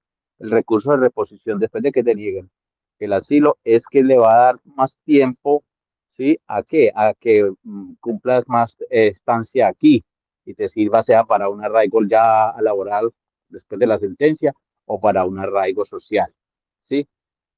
Entonces, eh, yo, yo personalmente aconsejaría que si tienes la oportunidad lo hagas con abogado. ¿Por qué? Porque la, hombre, con un buen abogado que te oriente, que te asesore de la mejor manera, porque uno en su desconocimiento de, de todas las eh, informática aquí, de todas las leyes y, todas esas cosas, pues se va a demorar y más que aquí es trámite sobre trámite, eh, con la situación que estamos ahora, que todo es cita previa para una cosa, para la otra. Entonces, todo ese desconocimiento te va a llevar a que se te demore más, a que te, te devuelvan algo, que te pidan un documento que te faltó. En cambio, el abogado, un abogado de extranjería, pues va a hacer las cosas más sencillas, más simples. Eso es mi consejo, ¿no? Porque yo lo viví. y, a, y, a, lo que ha dicho Jorge, que me allano, pero si alguien no tiene dinero para pagar un abogado, os voy a repetir lo que muchas veces hemos dicho en los vídeos. Te vas al colegio de abogados de la provincia de España en la que estés y dices que necesitas un abogado, que necesitas justicia gratuita, que tienes que recurrir tu, denegación de protección internacional, que no tienes dinero para abogado y te asignan un abogado ah, gratuito. Luis, eh, con respecto que no tenga medio económico. ¿eh? Exacto. Con respecto a eso, con respecto a eso también, yo, yo solicité al colegio de abogados un abogado. Lo que pasa es que se vuelve muy, muy lento, Luis, por lo mismo que estamos viviendo ahora, por la situación. Entonces, por ejemplo, yo pedí una cita previa para hablar con el abogado y me dieron dos meses. Y luego, eh, ese es el, el retraso que tiene la situación personal de uno, ¿sabes? Entonces, el colegio de abogados no te lo va a negar y te da una cita previa, ¿sí? Pero esa cita se, hombre, o aquí, en, a menos en Madrid, a mí se me, la dieron para dos meses después, ¿sí? Entonces queda uno ahí como, como en esa incertidumbre. Queda uno ahí en el... Buena, buena observación, Jorge. Lo que también os digo, creo que eso suspende el plazo de, de caducidad para hacer el recurso. No me lo toméis al pie de la letra, pero creo que cuando la estrategia es ganar tiempo, pues mira, estoy ganando tiempo. Pero lo pongo en la mesa simplemente, que no estoy seguro. Pero si en una vez que está el expediente ahí y, si tardan dos meses en darte el abogado, como dice, muy bien nos dice nuestro amigo Jorge, pero y te han dado un mes para recurrir, creo que ese tiempo queda en suspenso. Ojo, digo creo, ¿eh? eso hay que, lo tenemos que verificar entre toda la inteligencia colectiva. Pero lo que dice. Don Luis, Venga, adelante. Quiero decirle algo a Juan David. Pues venga, Diana. ¿Y tú eres la que va a ayudar a los prilines con tema de la boca? Ah, sí, sí. Gracias. Pues aprovecha y dilo también. Venga, ayuda, ayuda y di. Y, y, ah, vente un día azul. Venga, no he leído el privado todavía, pues no he tenido tiempo para leer los privados. Ah, venga, adelante, Diana. Eh, adelante, adelante. Eh, no, bueno, eh, con respecto a Juan David con el niño, eso es de cirugía maxilofacial. Entonces, cuando él esté acá en España, que por favor si se puede contactar conmigo por el interno y, miramos esa parte, ¿listo? Hola, ¿con quién está hablando que no vi? masilofacial aquí en el grupo que se está ofreciendo para ayudaros, todos los que tengáis temas de estos. Hola, ¿quién me habló que no vi que está tomando el algo? Eh, Diana Morales, Juan David, Diana Morales. Ah, Diana, muchas gracias. Pero cuando tú llegues a España, por favor, comunícate conmigo y yo te colaboro en eso, porque eso del niño es de cirugía maxilofacial. Listo. Era eso. Muchas gracias. Gracias, Diana. Dios te bendiga. Muchas gracias, Diana. Un saludo. Venga, el primero que tome la palabra, porque aquí no hay manita levantada para hacer un, orden. Venga, primero. Buenas tardes, Luis. Ha ganado Guillermo porque se le ha ido bien. Tenéis que poner también audífono para que se os oiga bien. Venga, Guillermo, ha ganado, ha ganado. ¿Cómo anda, Luis? Buenas tardes. Eh, Buenas tardes. ¿Estás ya con la criptomoneda ya eh, justamente, justamente por eso lo quería consultar. Eh, ¿qué, ¿qué, aplicación me recomienda? ¿Cuál está usando usted para hacer la compra de criptomonedas? Es que te dije, te dije local Bitcoin y luego también muchos han dicho eh, lo han dicho y estoy de acuerdo, en Binance hay una opción parecida a la de Local Bitcoin, que también funciona en Venezuela, por cierto, a los que estéis en Venezuela. porque no el, único peligro que le veo yo a Binance, escucha, el único que le veo a Binance, las, las comisiones y todo lo tiene súper barato, pero es como un casino. Es como cuando uno va a un casino porque te dan gratis la bebida y dices, no, yo voy al casino, pero solo voy a beber que me dan la bebida gratis. Pero claro, te ponen las tragaperras, te ponen el no sé qué, que hasta que llegas a la bebida te has arruinado. Entonces en Binance pasa lo mismo. Aunque, eh, aunque la bebida sea gratis, Binance tiene muy buena comisión, vamos, casi va gratis, casi, pero claro, te va a estar intentando, invierta aquí, invierta allá, no sé qué, y tú no quieres eso. Eh, ¿Sabes? Pero lo sepáis. Dime, dime. Estuvimos viendo, estuvimos viendo el, el, video cuando usted hablaba con el chico de B2Me. Con Javier, sí. Eh, con Javier, bueno, y el tema es que, por ejemplo, cobran una comisión por cada movimiento que uno haga de dinero. Y, y eso nosotros queremos, a ver, algo de comisión, los exchanges siempre os van a cobrar algo de comisión porque de algo tienen que vivir, pero, esas comisiones comparadas con las que cobran los bancos son ridículas. O sea... Sí, y había una que, por ejemplo, eh, cobraba, así nosotros moviéramos mil dólares, por decir, cobraba 7 dólares y así moviera 100 mil dólares, cobraba lo mismo. Yo no me acuerdo, no recuerdo cuál correcto, es, correcto. Mira, ya que estamos hablando... Si usted se acuerda, o cuál es lo que me recomienda usted, que usted... Eh, pues lo que te voy a decir, había en Argentina una bastante maja, no sé si seguirá, pero hace un año y medio era la que usabais todos, Buen Bit. Mírate Buen Bit ahí en Argentina, a ver si funciona. Buen Bit, mírate Binance, Binance con B, y mírate el local Bitcoin el Bit2Me no, porque da mucha guerra desde Argentina. ¿vale? El Bit2Me está bien para empezar, para aprender, no sé, pero, pero vamos, yo me miraría Binance, eso sí, con cuidado, porque tú vas a lo que vas, no vas ahí a hacer inversión y rollos raros, tú vas a traer el dinero. Binance, Local Bitcoin y, y el Buen Bit. El Buen Bit es de Argentina. Y pruébalo primero con poca cantidad. Pruébate primero con 20 euros, 50 euros, o el equivalente en pesos o en dólares, para probar, para ir aprendiendo un poco, amigo. ¿Vale? ¿Me has escuchado? Guillermo, ¿te puedo hacer una pregunta? Sí, venga, emperatriz. De, esa, esto sí, sí. Yo le quería hacer una pregunta a Guillermo, porque yo también estuve revisando lo del Bitcoin y siempre me tocó estudiar harto. Eh, yo creo que, que, él debe asesorarse de pronto si tú le regalas tiempo para que él abra esa cuenta confiadamente, porque tuve una amiga que, que tuvo una mala experiencia hace poco tratando de abrirla y perdió harto dinero. Es que a veces qué, le, ¿qué le pasó a, a, tu amiga para que aprendamos todos y no nos pase? ¿Lo sabes? ¿Qué le pasó a Emperatriz? Sí, es importantísimo que él pueda hacer bien la cuenta si no tiene experiencia, Guillermo, dilo con tranquilidad para que te pueda ayudar de pronto. Yo sé que Luis puede ayudarle con mucho amor. Claro, sí, por eso le digo, emperatriz, por eso le digo que lo pruebe con 20 euros, con poca cantidad, claro, que no metáis ahí mil dólares a ver qué pasa. Meter 10 dólares, probarlo con 10 sí, dólares. Sí, sí, se me cortó, por eso salí y ahora vuelvo a ingresar. Sí, justamente yo acabo de terminar un curso de instalación de aire acondicionado y en ese mismo lugar eh, dan un curso justamente con criptomonedas eh, todo es nuevo. O sea, yo empecé el día viernes cuando hablé con Luis y desde el viernes hasta ahora, digamos, una cosa, Guillermo, eh, Guillermo, y todos los que, que, porque al final la criptomoneda la vamos a usar todos, nos guste o no, ¿eh? pero una, una cosa, cuando nos dan un curso de criptomoneda, ¿es de criptomoneda o es de un club de inversión que utiliza las criptomonedas? ¿Me, veis la diferencia, no? Eh, es que, Justamente no mañana tengo que averiguar todo una cosa es comprarme yo y ya está, y otra es ponerme a invertir, o sea, ¿me entendéis? No, no es para el manejo, o sea, el uso de saber usar, cómo, manejo. poner, sacar. Y ya que estamos, Guillermo y Emperatriz, ya que estamos, el que quiera aprender, mira, para eso sí que va muy bien lo del Bit2Me, eh, tiene una academia gratis. Os metéis en Bit2Me, tiene una sesión, la academia, no sé qué, y es gratis hasta os dan diploma en plan simbólico. Y ahí sí que aprendéis un montón de lo que es el manejo y todo eso, Guillermo.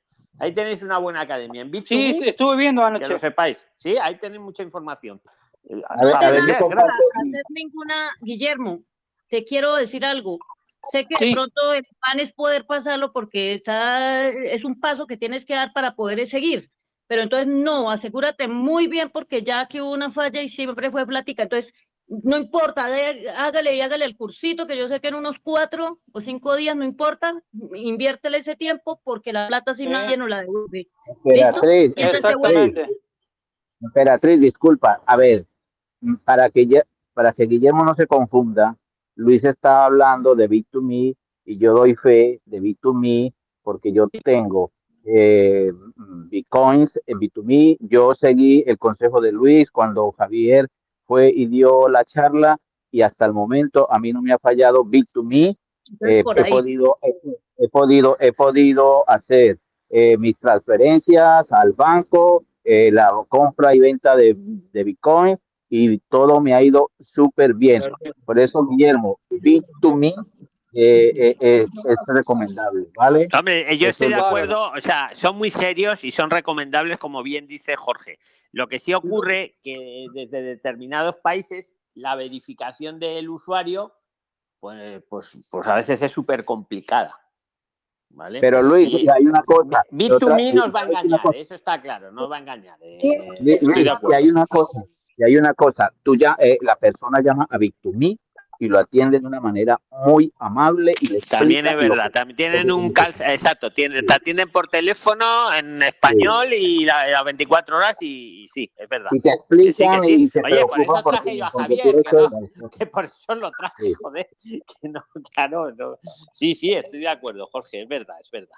No, lo único que me preocupa es que a lo mejor si está Guillermo en Argentina y se quiere abrir allí la cuenta, pues no, no sé, no sé si puede. Sí, me pone, me pone un cierto monto, o sea, es como que me restringe el monto, es mucho más que lo que puedo manejar por medio de un banco acá, pero sí eh, son hasta 400 mil pesos eh, que, puedo ingresar, lo restringe porque a mí me gustaría que fuera un poco más, pero hasta, eso es lo que se puede manejar desde acá. Por eso 400 mil pesos, ¿cuánto puede ser en dólares o en euros, más o menos? Eh, en euros creo que más o menos se darían 80 mil 800 mil.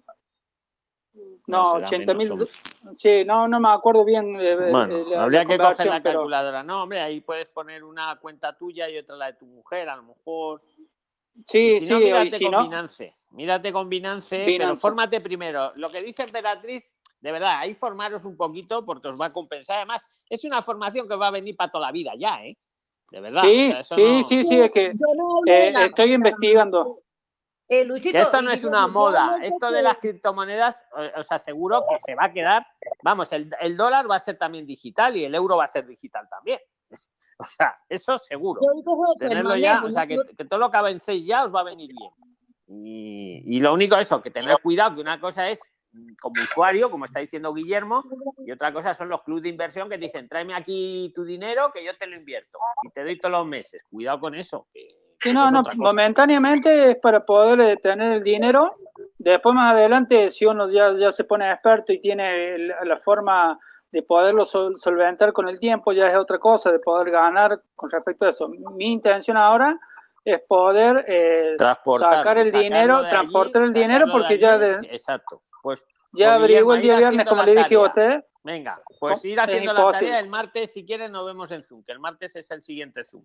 Y ya a ver lo que has avanzado hasta el martes. Las dudas que tengan, mira, yo, yo me ofrezco el martes.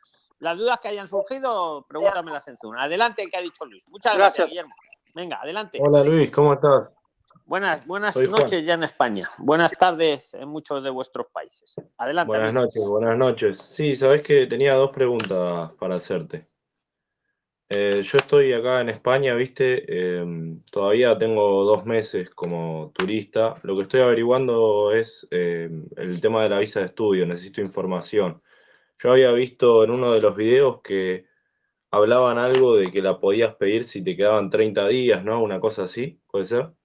Así es, antes de que se caduquen los 30 días, salvo que pidáis una prórroga, que se podría pedir una prórroga. Pero sí, en principio así es, Juan.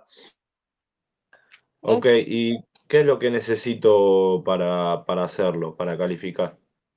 Pues nos lo ha dicho nuestro amigo al principio de Argentina, que ha dicho toda la relación. Venga, ¿quién le quiere decir a Juan qué, qué necesita para calificar para la estancia por estudios? Venga, Germinia, ¿se lo quieres decir tú?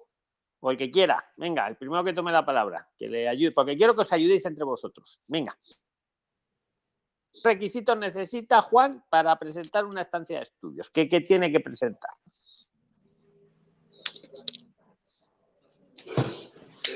Germinia, si no te activas el audio no, no, te, no te escuchamos. ¿Alguien que lo quiera decir? Venga, hay que aprovechar el tiempo. Adelante, Germinia, ¿lo sabes tú o no? ¿Eso quieres decir?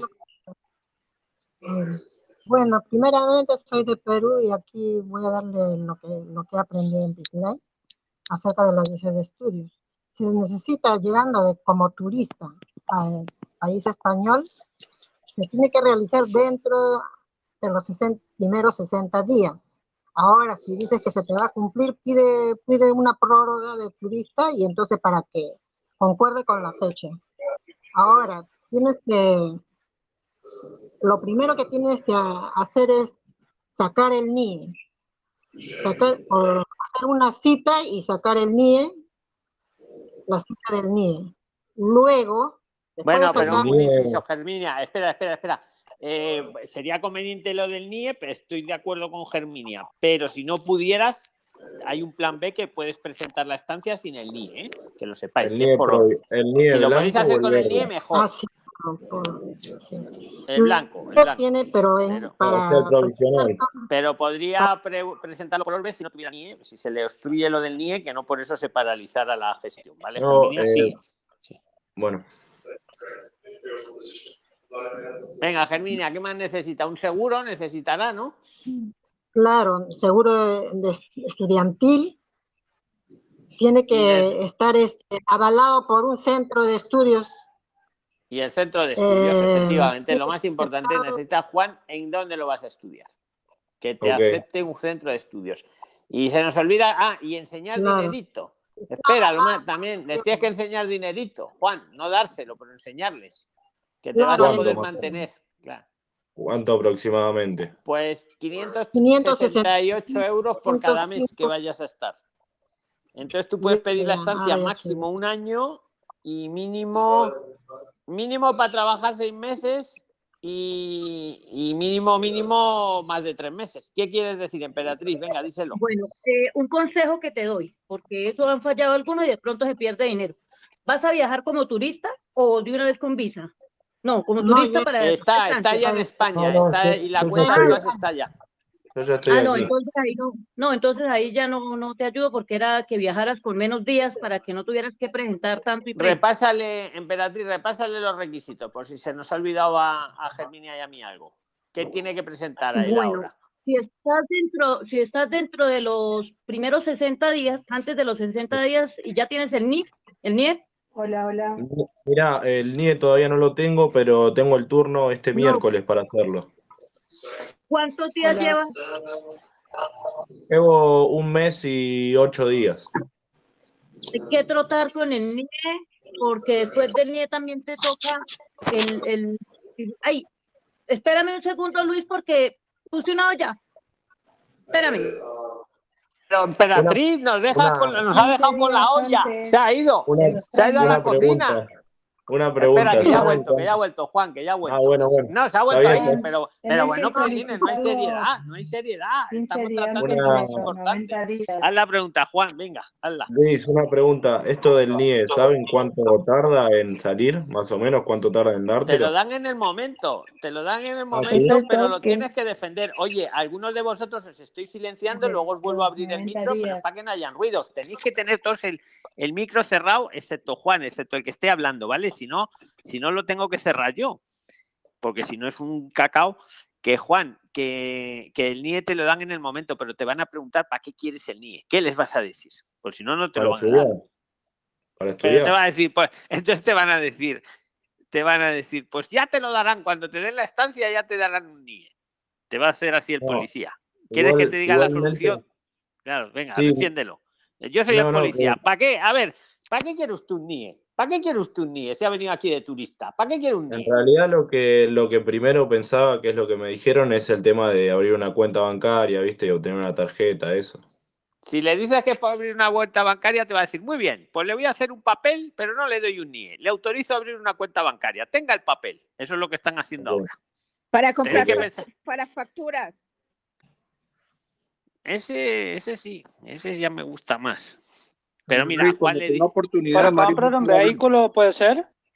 por ejemplo, también. Efectivamente. Pero, Pero si pero escucha, Juan va a decir ¿para la verdad. Y la, Juan no se va a comprar un vehículo, Juan va a decir la Por verdad. Y va a decir la verdad que es, quiero el NIE porque voy a presentar la estancia por estudios de forma telemática. Coger boli y papel. quiero presentar la estancia por estudios de forma telemática para poder hacer un seguimiento de mi expediente, para lo cual necesito el NIE, para tener mi certificado digital. Y ahí le vais a dejar flipado. Quiero el NIE porque voy a presentar la estancia por estudios telemáticamente, tal como quiere el gobierno de España, que lo hagamos todo telemático, para evitar bichos y, colas y, entrevistas. Eso es lo que le vas a decir, Juan. Perfecto, entendido. Luisito, eh, eh, venga, Tris, dile algo si queréis y venga, y seguimos para adelante. Eh, ya tú también tienes empadronamiento y todo eso. Sí, sí, el empadronamiento ya está realizado, sí. ¿El certificado digital? ¿El certificado digital, perdón? No, todo eso no lo tiene porque todavía no tiene el NIE. Ah, sí, correcto. Sin el NIE no puede el certificado. Ya tiene el empadronamiento, esperar la cita del NIE. Inmediatamente con el NIE ya puedes hacer la, diligencia para el visado de estancia. ¿Y cuándo te caducan los 60 días, Juan? ¿Cuándo te caducan? sí, cuando te ¿Cuándo hace 60 días que llegaste a España? ¿Cuándo, qué día? Eh, el 21 de diciembre sería.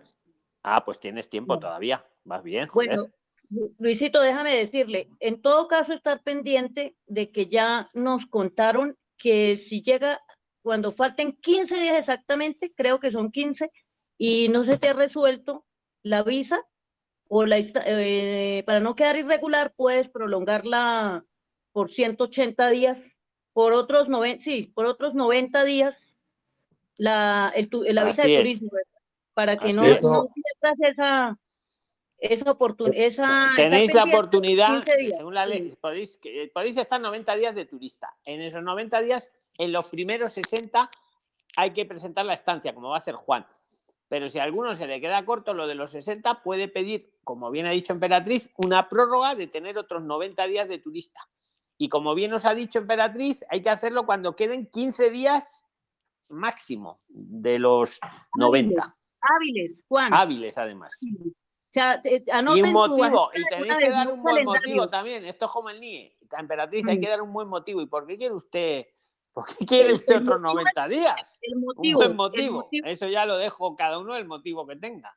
Porque esa es la madre del cordero. el, motivo. Siempre hay que defender. Adelante, Emperatriz es que aquí tengo una duda yo con el motivo. Si él logra la estancia, si no logra la, que le den el visado por estancia en los 90 días, va a pedir 15 días antes de que le cumplan los 90 primeros. Si no ha podido estudiar, entonces em, ahí tiene un problema, porque te acuerdas que el video decía que ella quería seguir estudiando. Eh, ella es lo que dijo, que ella quería, que no le había dado tiempo a, a presentarlo y la verdad que se lo dieron. Pero claro, también vamos a decirlo todo, era una comisaría muy amigable. Es que no es lo mismo las comisarías de los pueblos que no va nadie allí y va uno y casi es una fiesta y le atienden muy bien que una comisaría de Madrid que están ya hartos. tenerlo en cuenta también, Prilines, tenerlo en cuenta. Se ocurre otra idea que es eh, si, si Juan tiene los medios eh, de, que él, él esto, mm, si se le cumple en ese pie la prórroga de turismo, mm, que de pronto él pueda, no sé si eso pueda ser acertado, no lo he escuchado, sino que a mí se me está ocurriendo, que él pueda mm, eh, presentar, como, ¿se acuerda que los caleños, la familia caleña, Miguel y doña Miguel, bueno, los que llegaron de Cali, la familia caleña, sí, me acuerdo de ellos ellos vieron, de, pues ellos lo sacaron todo desde Colombia, entonces fue más fácil, pero ellos tuvieron tres motivos. El económico era eh, que necesitaban abrir una cuenta para una inversión. Si tú tienes algo de dinero y puedes decir que vas a invertir en algún negocio de pronto autónomo sin que llegue a ser todo el trámite de, autónomo, no se puede, Luis. Sí, pero ya que se centre en lo del estudio, para no desenfocarlo, porque pienso yo, vamos, que... Sí, más adelante, ¿no? Si le llegara a pasar. Eso ya más adelante. Luego ya cuando tengas el estudio te puedes hacer autónomo si quieres, Juan, y trabajar Don Luis, cuenta. Adelante, Creería que no, creería, hola, creería que no le dijeron todos los requisitos a pues Juan. repásalo, eh, Gonzalo, que nos viene bien a todos. Venga, toma la palabra y repásalos, amigo. Yo tengo, tengo anotado que son cinco requisitos que se presentan eh, al momento de presentar la estancia. Lo primero, bueno, es la matrícula en el instituto que tienen que cumplir con un mínimo de, bueno, entiendo que es tiene que ser a tiempo completo, pero normalmente eso se estima en alrededor de 20 horas semanales por lo menos, ¿no? Presenciales. Lo segundo es el dinero, que son 565 euros mensuales por la duración de tu curso, que tiene que ser más de seis meses. No, perdón, eh, normalmente uno aspira a hacerlo más de seis meses para poder trabajar, pero bueno, si es de seis meses o más, son 565 por mes. Eh, si es un año, son casi 7.000 euros, si no me equivoco, que tienes que presentar. Eh, luego, el seguro de salud, el certificado médico, que eso no lo habían mencionado en esta charla, y los antecedentes penales de tu país, en este caso de Argentina.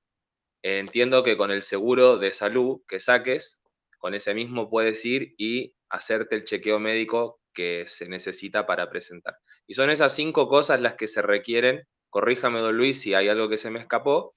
Y, lo que te hablaban del NIE y del certificado digital, en realidad eso es como el proceso previo a hacer la presentación. ¿no? es que es un requisito en sí, sino que para poder hacer la presentación a través del certificado digital, tienes que tener primero un NIE para dar de alta el certificado digital y ahí mandar la solicitud de la estancia con los cinco pasos que yo te di. Entiendo, por último, que el empadronamiento no es obligatorio al momento de presentar la estancia. No sé si hay algo que se me escapa, don Luis.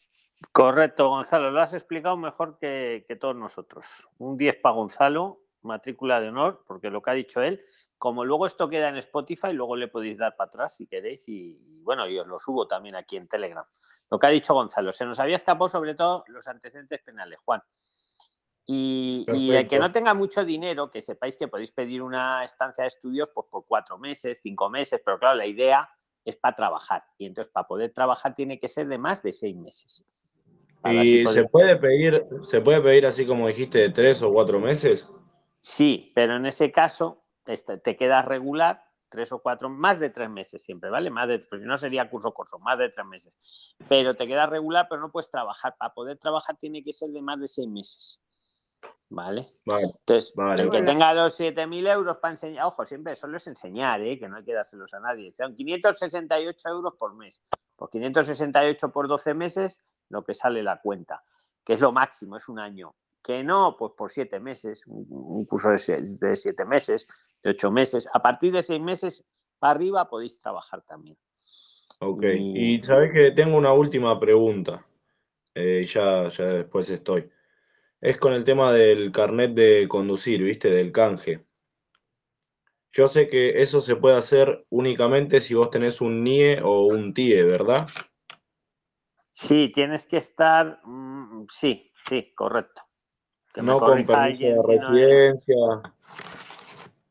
tienes, que tener, tú lo has dicho, un TIE que te lo van a dar. Con, el, con la estancia te lo van a dar del TIE. ¿Sí? Con la estancia de la visa de estudio. Claro, y vas a poder hacer el canje, efectivamente. O, te hago una pregunta, ¿y si te hacen un contrato de trabajo, con eso también te lo dan o no? Si el curso es de más de seis meses, sí. Pero, es que ahí está la, la, clave, que sea de más de seis meses, porque entonces puedes trabajar con un contrato. Siempre que, ojo, siempre que el contrato te deje seguir estudiando. Escúchame, pero te hago una pregunta. Y si vos tenés un trabajo, o sea, te hacen un contrato con que podés sacar la visa de, trabajo, eh, con eso no necesitas los estudios, ¿también lo podés hacer o no? No, es que es para la visa de trabajo tienes que volver a tu país a hacerla. Y por eso es el truco del estudio. Por eso estamos todos estudiando. Por eso estamos estudiando. Me dice mi madre, Luis, estás haciendo que todo el mundo venga a España a estudiar. Digo, es que no nos queda otra. Es que es que lo que ha dicho Juan, es que si ahora a Juan le sale un contrato y alguien le quiere contratar, vale, muy bien, pero tiene que cogerse un avión. ¿En qué país estás, Juan? ¿De dónde has venido? De Argentina. se tiene que volver a Argentina, arreglar allí el papeleo y volver. El truco para evitar eso es lo del estudio. Y cuando hablamos de estudio, pues es un estudio sencillito, ¿eh? de algo que os guste, que no tienes un estudio universitario, yo que sé, uno que le gusta cocinar. Pues chicos, un estudio de cocina que, que, sea presencial, lo que decía es que esté reconocido, que no tiene por qué ser caro, puede ser 60, 80 euros al mes y me permite trabajar. Lo importante es que luego ese curso lo aprobéis. Lo del tiempo completo, hicimos un vídeo del tiempo completo, ¿vale? Que no necesariamente son 20 horas, ojo, que lo sepáis. Ahí está, ahí os, dejo, lo dejo en la mesa. El tiempo completo, eh, bueno, está en el vídeo, ¿vale? Para no enrollarme un poco, pero está. Eh, Luis, con el tema este que te pregunté del carnet de conducir, yo tengo una pregunta que es que el mío de Argentina se me vencería en febrero. No hay forma de, renovar o de hacer una prórroga de eso, ¿no? Aquí en España. ¿No tenés idea? Pues es que si te vence, ¿alguien lo sabe? Si te vence hay que renovarlo. Eh, oye, por cierto, eh, sí, es de, adelante. El carnet tiene que estar vigente para poder hacer el cambio, eh, tiene que estar vigente y tiene que tener apostillado, digamos, todo un antecedente anterior eh, de tu, del historial de tu carnet de Argentina en este caso. Pero tiene que estar, caduca en febrero. Tiene que, bueno, pero tiene que estar vigente. Tener que, tengo entendido que te podés llegar hasta un lado argentino, donde estés, y ahí eh, ver la posibilidad de poderlo renovar. Porque sí o sí tiene que estar eh, vigente. Bueno, podría renovar desde el consulado. Camilo, ¿quieres decir algo? Camilo, ¿quieres decir algo? O si no, silenciate el micro, eh, amigo. Venga, don Luis, lo que quieras. Don Luis, ¿cómo está? Un fuerte abrazo. Buenas noches para todos los playlines. Eh, mi pregunta es la siguiente, de, de, lo del carnet de conducir. Hemos hablado muchas veces del carnet de conducir y sé que si mi carnet es para conducir vehículo particular, y yo lo canjeo, solo me serviría para canjearlo por lo mismo, o sea, por vehículo particular allá en España. Si mi pase es de vehículo eh, público, me lo canjean por, por, por licencia para vehículo público, ¿verdad? Pero en caso de que mi pase sea para vehículo pequeño, carro particular, y yo quiero allá, quiero eh, eh, manejar, digamos, un bus o un camión, hay formas, ese pase que yo tengo de carro pequeño, de carro particular, ¿sirve para canjearlo para servicio público? No. O tendría que hacer un curso ya como cualquier otra persona normal, solicitar y cancelar un curso para, para carro grande, para el que yo necesite. Obviamente se puede, ¿verdad? No, en realidad eh, tu carnet si está habilitado para manejar eh, vehículos particulares, eh, o sea, únicamente vos lo cambias por tu carnet como está en tu país. Ya si quieres manejar uno público, tenés que hacer un curso. Eh, sí o sí lo tenés que hacer el curso. Incluso eh, hay, hay, carnet, hay carnet que si vos querés cambiarlo, eh, ellos mismos te dicen si tenés que hacer un curso particular, aparte, digamos, tenés que pagar el curso más el carnet o tenés que renovar tu carnet, no tenés que rendir ninguna práctica. Depende del carnet que vos tengas. Por ejemplo, si vos manejas camión en tu país, eh, eh, cuando vas a cambiarlo en España, tenés que eh, demostrar la prueba de manejo en España que vos sabes manejar el camión. Y si es particular, no, lo cambias directamente y pagas por el carnet solo. Listo, perfecto, muchas gracias. Yo entendí ya esa parte. Ahora, de, la pregunta es, usted estaba diciendo ahorita que tengo que llevar el, el carnet apostillado, o sea, eso es lo que no entiendo. Se supone que uno lleva su licencia y la cambia Es un historial. Un historial. Vos te ah. vas a la, por ejemplo, nosotros, yo te digo de Argentina, yo me fui a, donde nosotros nos dan los carnets y eh, le comenté que yo iba a viajar y que necesitaba un historial de mi carnet. Ellos te imprimen, te lo firman, pagas una tasa municipal y con eso vos te vas a la escuela de escribanos postillas y eso lo presentas allá. Es un historial en el cual demuestra que vos hace muchos años tenés tu carnet y no es que vos lo sacaste de forma eh, rápida únicamente para poder cambiarlo allá, sino que hace muchos años que vos lo tenés a tu carnet eh, en poder tuyo. Es para eso más que nada. Y que no tuviste ningún tipo de problema de, de, choques, de accidentes, que tuviste, eh, digamos, tu carnet inhabilitado por accidentes. Ok, listo. O sea que si yo llego sin ese documento, no puedo hacer nada, quedo varado. Eh, lo, lo podés hacer en el consulado de que, que, vos estés, en el lugar donde vos estés, te va a demorar un poco más. Vos si ya lo llevas apostillado. En mi caso, yo te digo la verdad, en cinco minutos me llevo a hacerlo. Es algo rápido. También ah, depende de la predisposición de las personas que te quieran atender. Listo, listo. Eso era la pregunta. Muchísimas gracias por la, por la pregunta y buena noche para todos y un abrazo. Buenas gracias. noches. No hay problema. Luis, buenas noches. Una pregunta pequeñita. Venga, Arci, adelante. Gracias. Luis, eh, quería preguntarte en qué, en, más o menos en qué fecha salen las universidades a vacaciones. Es que el otro año me voy a ir a estudiar un máster, pero entonces no sé si salen es en junio o es en julio. Pues porque digamos que la, tengo como tres universidades vistas, pero entonces necesito ir como a los sitios a mirar pues el costo de vida, el alquiler y demás. Pero entonces no sé si es en julio o es en junio. Pues suele ser para el 20 de junio, más o menos, mm, a finales de junio. Si yo, ah, si yo viajo, por ejemplo, el 10 de junio, yo alcanzo todavía a coger universidades abiertas, ¿verdad? ¿O cómo es allá? Allá salen a vacaciones. sí, las secretarías funcionan, incluso me atrevería a decir que en julio también. En agosto, ah. pero en julio incluso lo que las ah. clases no, pero la secretaría suele estar abierta en julio también, ¿eh? ¿Vale? Listo. yo estoy haciendo, estoy, estoy con la página abierta, perdón, estoy con la página abierta de la embajada aquí para pedir el NIE, pero digamos, yo puedo decir que es para inscribirme a un máster en la universidad.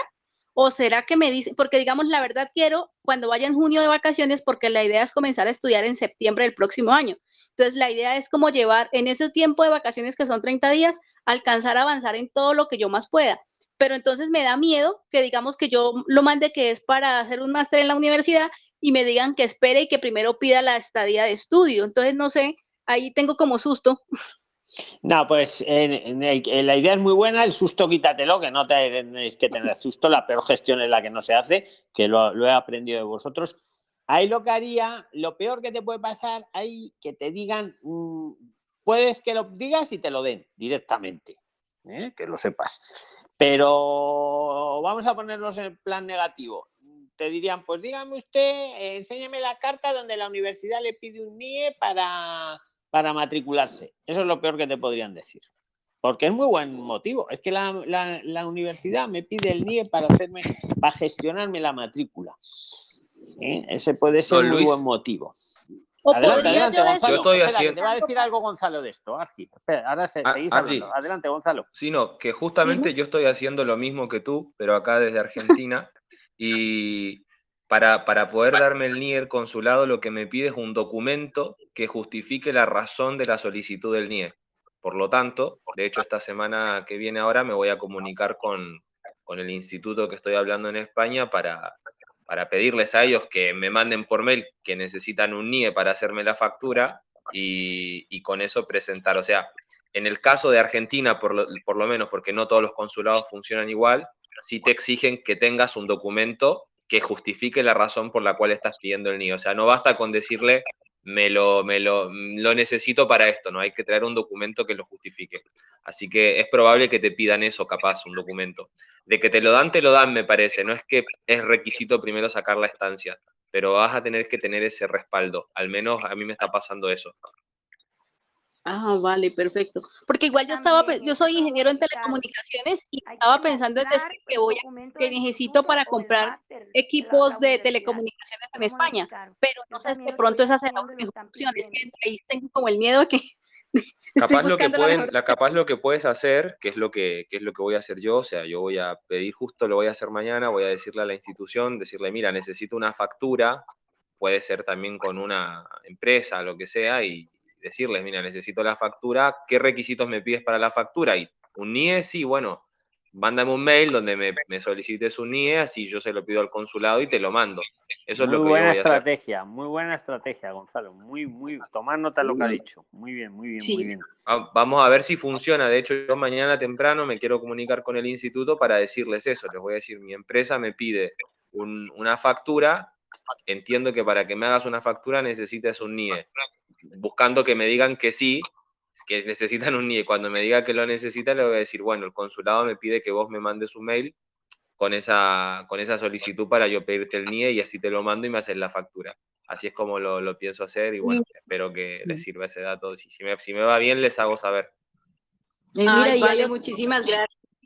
Pero que sepáis, que sepáis lo que, eh, que muchos consulados te piden la carta, pero a veces con que pongas el motivo se lo creen. Que lo sepáis también, ¿vale? Depende un poco del consulado. Otro consejo, otro consejo, otro consejito, que si pides como te dice él, es importante, ¿por qué? Porque si la idea es quedarte allá, si es quedarte allá, entonces mejor, si, si el instituto o la universidad te da ese, eso va a ser por mucho tiempo porque el máster es más de seis meses. Entonces te vas a ahorrar el año. El por eso voy a hacer, ah, solo voy a hacer Pero es que lo que pasa es que, digamos, mi plan es irme con visa no lucrativa, pero pues como no puedo trabajar durante dos años, la idea es aprovechar ese tiempo para hacerme un máster y ya luego pues hacer prácticas de pues prácticas laborales. Pero entonces ahí lo que a mí me da lo que me da cosa es porque digamos, yo sé que yo hago la solicitud para la visa no lucrativa y tengo un mes para irme del país. Y la verdad es que mis planes es para irme en septiembre del próximo año a pues a vivir allá.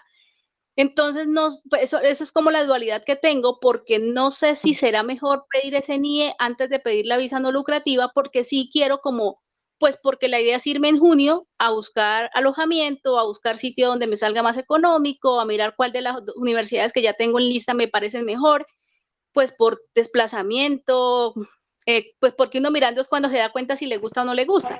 Entonces, digamos, ahí estoy.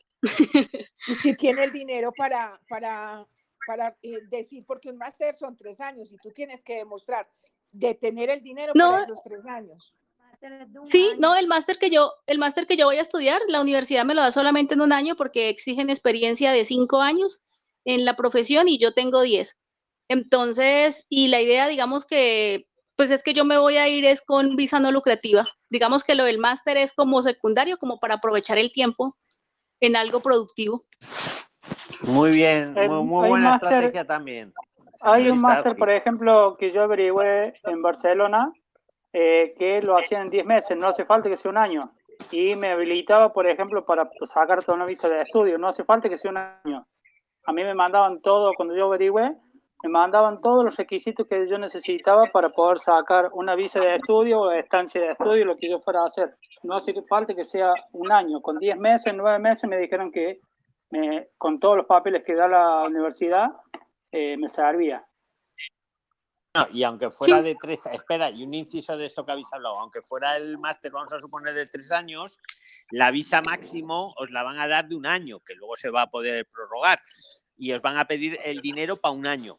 Insisto, aunque el máster en teoría durara tres, luego se renovaría, ¿vale? Que lo sepáis también, por si acaso. Sigue, sigue. Incluso, Luis, eh, incluso una, una cosa que yo no sabía es que, por ejemplo, cuando a mí me dijeron que yo podía hacer un máster, yo no tengo un título universitario eh, para poder hacer un máster. Pero cuando me preguntaron qué quería estudiar, eh, era todo lo referido a logística, que es lo que yo trabajo acá. Yo quería hacer un máster en logística internacional.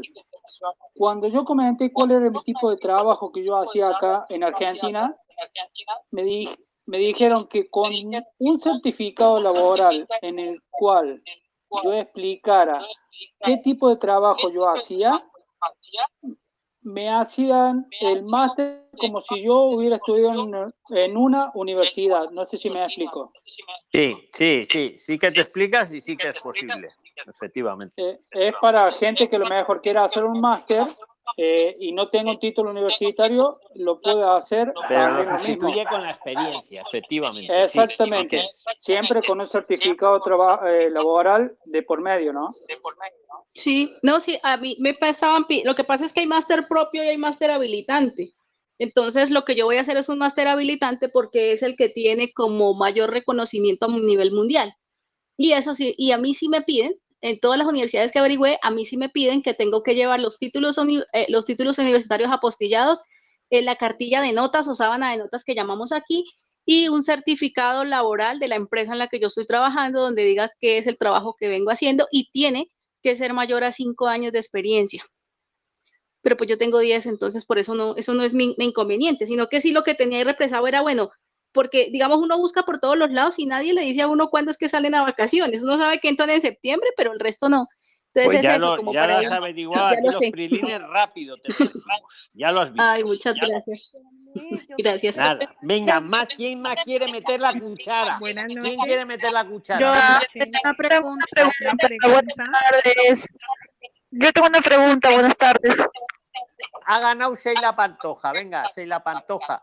Y luego Lorena Loredavis Díaz. Venga, Sheila, adelante. Y luego Loredavis. Hola, ¿qué tal? Les hablo desde Perú. Adelante, mete cuchara y los demás nos cerramos el micro para que no haya retorno. Hola, ¿me escucha, don Luis? Te escuchamos muy bien. Venga, Sheila Pantoja, adelante. Eh, bueno, buenas tardes, saludos de Perú. Eh, tengo una pregunta en cuanto a lo que estaban ustedes eh, relacionando los estudios. hace unas semanas me conecté con los cursos Printline y me dijeron de que había unos cursos que eran de seis meses que yo los podía tomar desde mi país y o de igual modo ellos me podían enviar una carta para yo poder ir a tomar los estudios allá. Eh, es, bueno, mi, mi, pregunta referente a eso es en, en, que yo tomo los estudios, duran seis meses, me supongo entonces debe ser como que algo técnico.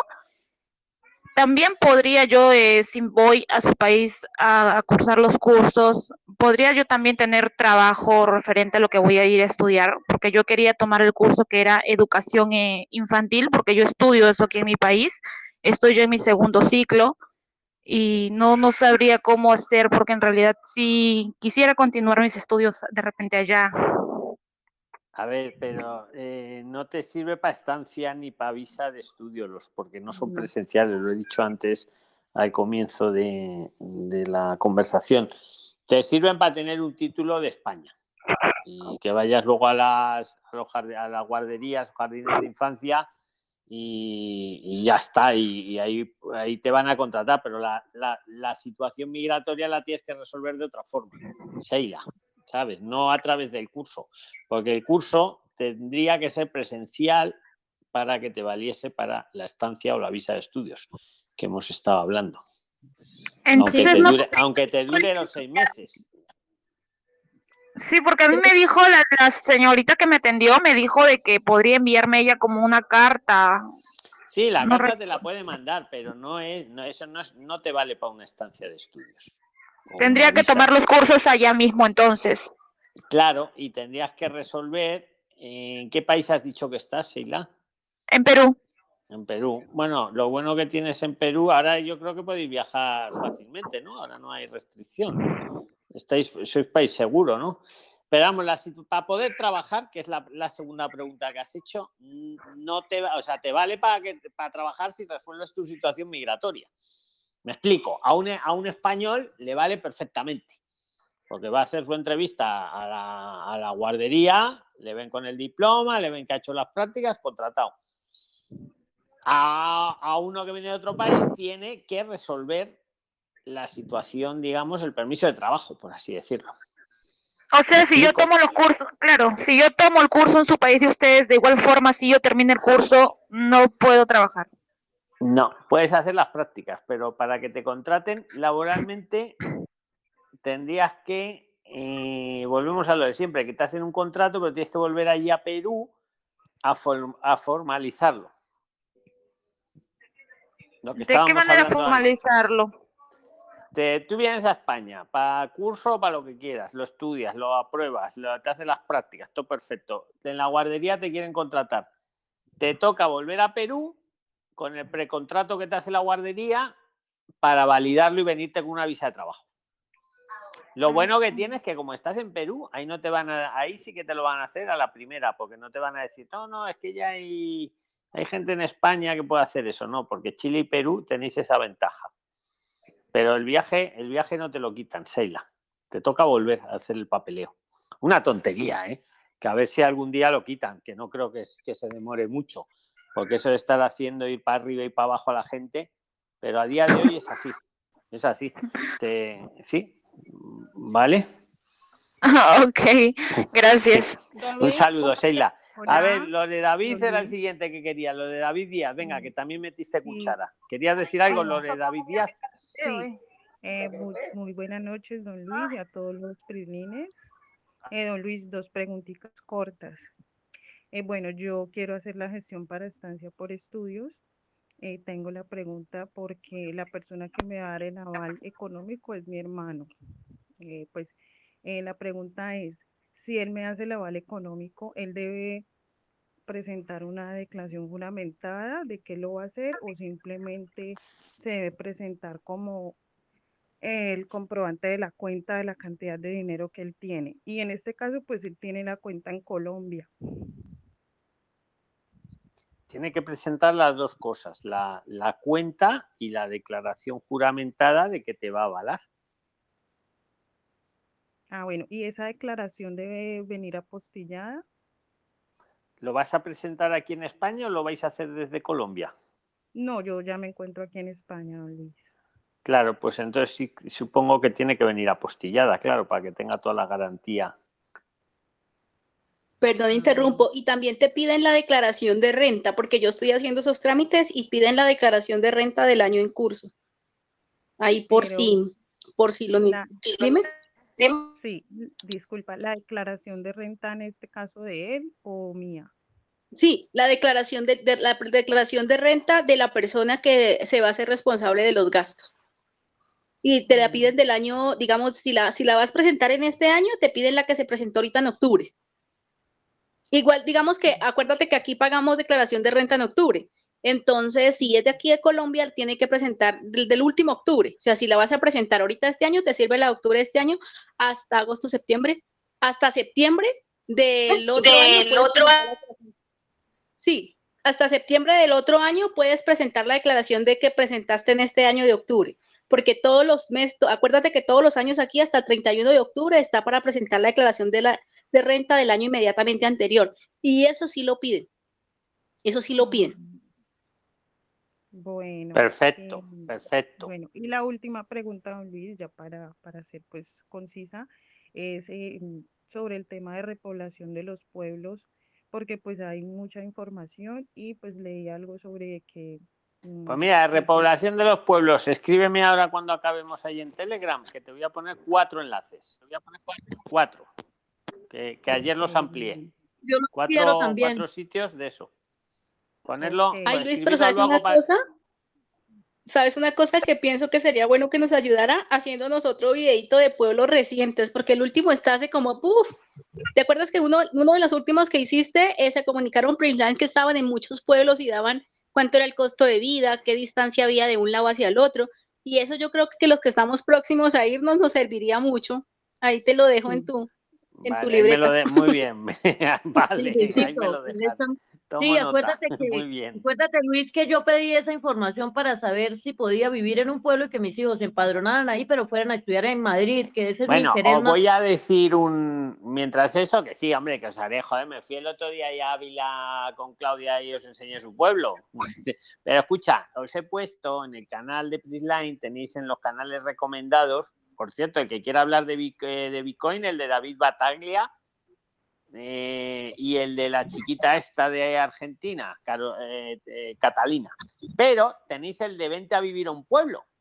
También lo tenéis. Tengo tres canales recomendados. Y uno de ellos es el Vente a vivir a un pueblo, que a veces os pongo aquí en el grupo algún videíto de ellos. Y ahí tenéis un montón de pueblos y os va diciendo cada pueblo todo lo que tiene, si tiene fibra óptica, sea, cuántos kilómetros está de la capital, si tiene autobús, si tiene tren, si tiene, ¿vale? Que lo sepáis, que ahí lo tenéis también, porque por eso los pongo. sí, ahora mando uno que, que me leí de, de la comunidad valenciana. Claro, yo, de vez en cuando os pongo alguno aquí en el, en el grupo este de, de Telegram de los 12.000, pero ahí tenéis, en YouTube ponéis, vente a vivir a un pueblo. Y ahí tenéis todos los pueblos. A ver, hay miles de pueblos, hay muchos más, pero ahí este está muy bien porque este os va diciendo en 10 minutos todo lo que tiene el pueblo y lo que no tiene, si tiene colegio, si no tiene colegio, si tiene instituto, si tiene fibra óptica, si tiene autobús, si tiene todo, ¿vale? Pero, pero también sobre, o sea, ahí está, ¿vale? Ahí. Pero yo, yo sí, yo me iré de más pueblos, pero que de ahí lo tenéis, vente a vivir a un pueblo. Lo tenéis ahí en el como canal recomendado. En el de Prisline lo tenéis como canal recomendado. El que está con lo busquéis en YouTube. Venga, más, más cuchara, venga, nos quedan, nos queda todavía 20 minutos. Hola, don Luis, buenas tardes. Adelante, Dani. Soy Daniel de Argentina, Buenos Aires. Quería hacer una consulta. Yo quiero viajar con un visado de estudio, conseguir una academia en Valencia, ¿no es cierto? pero eh, yo voy a ir a vivir a con mi hermana, porque ella va a pagar todos los costos. Yo quiero saber si esto es posible. La academia, con todo, todo, todo para el visado, está todo ok.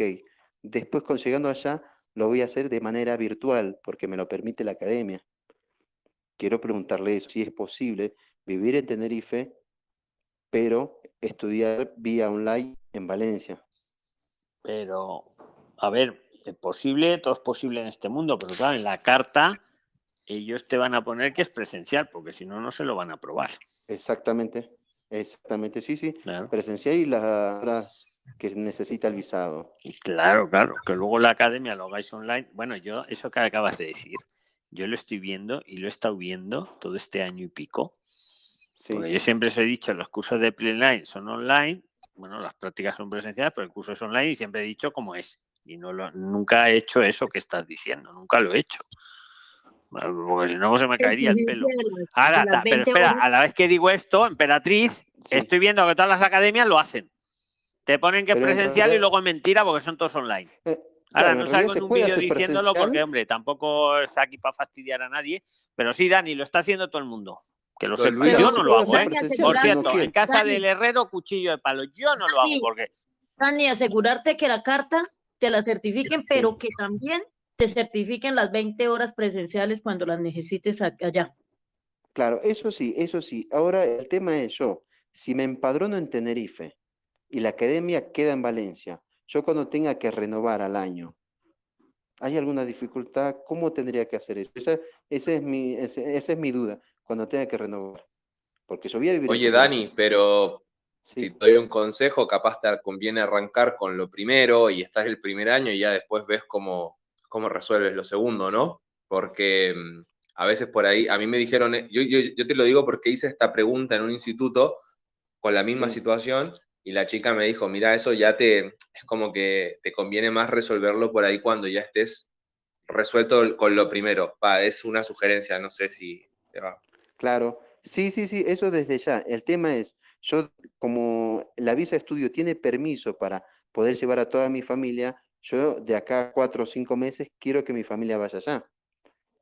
Y, o cuando renueve, que mi familia vaya allá. ¿No es cierto? Pero si yo voy a vivir en Tenerife. Pues lo que tienes que hacer, Dani, cuando vayas a renovar, te buscas otro sitio allí en donde estés Tenerife. Claro. Una vez que te dan la visa, ya tú te puedes instalar luego en Tenerife si quieres, porque ya eso no te lo van a mirar. En todo caso, es lo que tú dices, cuando vaya a renovar, pues para eso tendrás que buscar algo en, Tenerife. Creo que, más o menos es lo que creo que, ha dicho Gonzalo. Sí. Perfecto, siempre y cuando yo tengo los estudios aprobados. claro, siempre te piden lo primero, lo primero que has hecho, tenerlo aprobado, efectivamente, para renovación. O por lo menos una carta de buen aprovechamiento por lo menos. Ah, está bien. Claro, el nivel de inglés que yo pueda llegar con el instituto y que me dé que llegó a tal nivel de inglés y renovación. Eh, quizás para un instituto de inglés, pero en Tenerife. ¿No es cierto? Claro, luego para renovar, claro, tiene que coincidir donde estás, donde estás viviendo, efectivamente, pero es luego para el año siguiente. Sí, es así. Está bien. Don Luis. Ahí nada más. entonces, eh, se puede ser, o lo hacen, digamos. Mm. Es, es, más o menos aceptable. Es más o menos aceptable, Luis. Dani.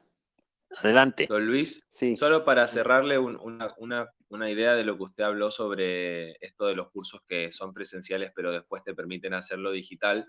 Eh, eh, yo estoy con un instituto con la misma situación, pero por ahí la diferencia es que ellos sí tienen la opción presencial, te hacen la carta para que lo tengas presencial, pero luego te dan la opción internamente de hacerlo online.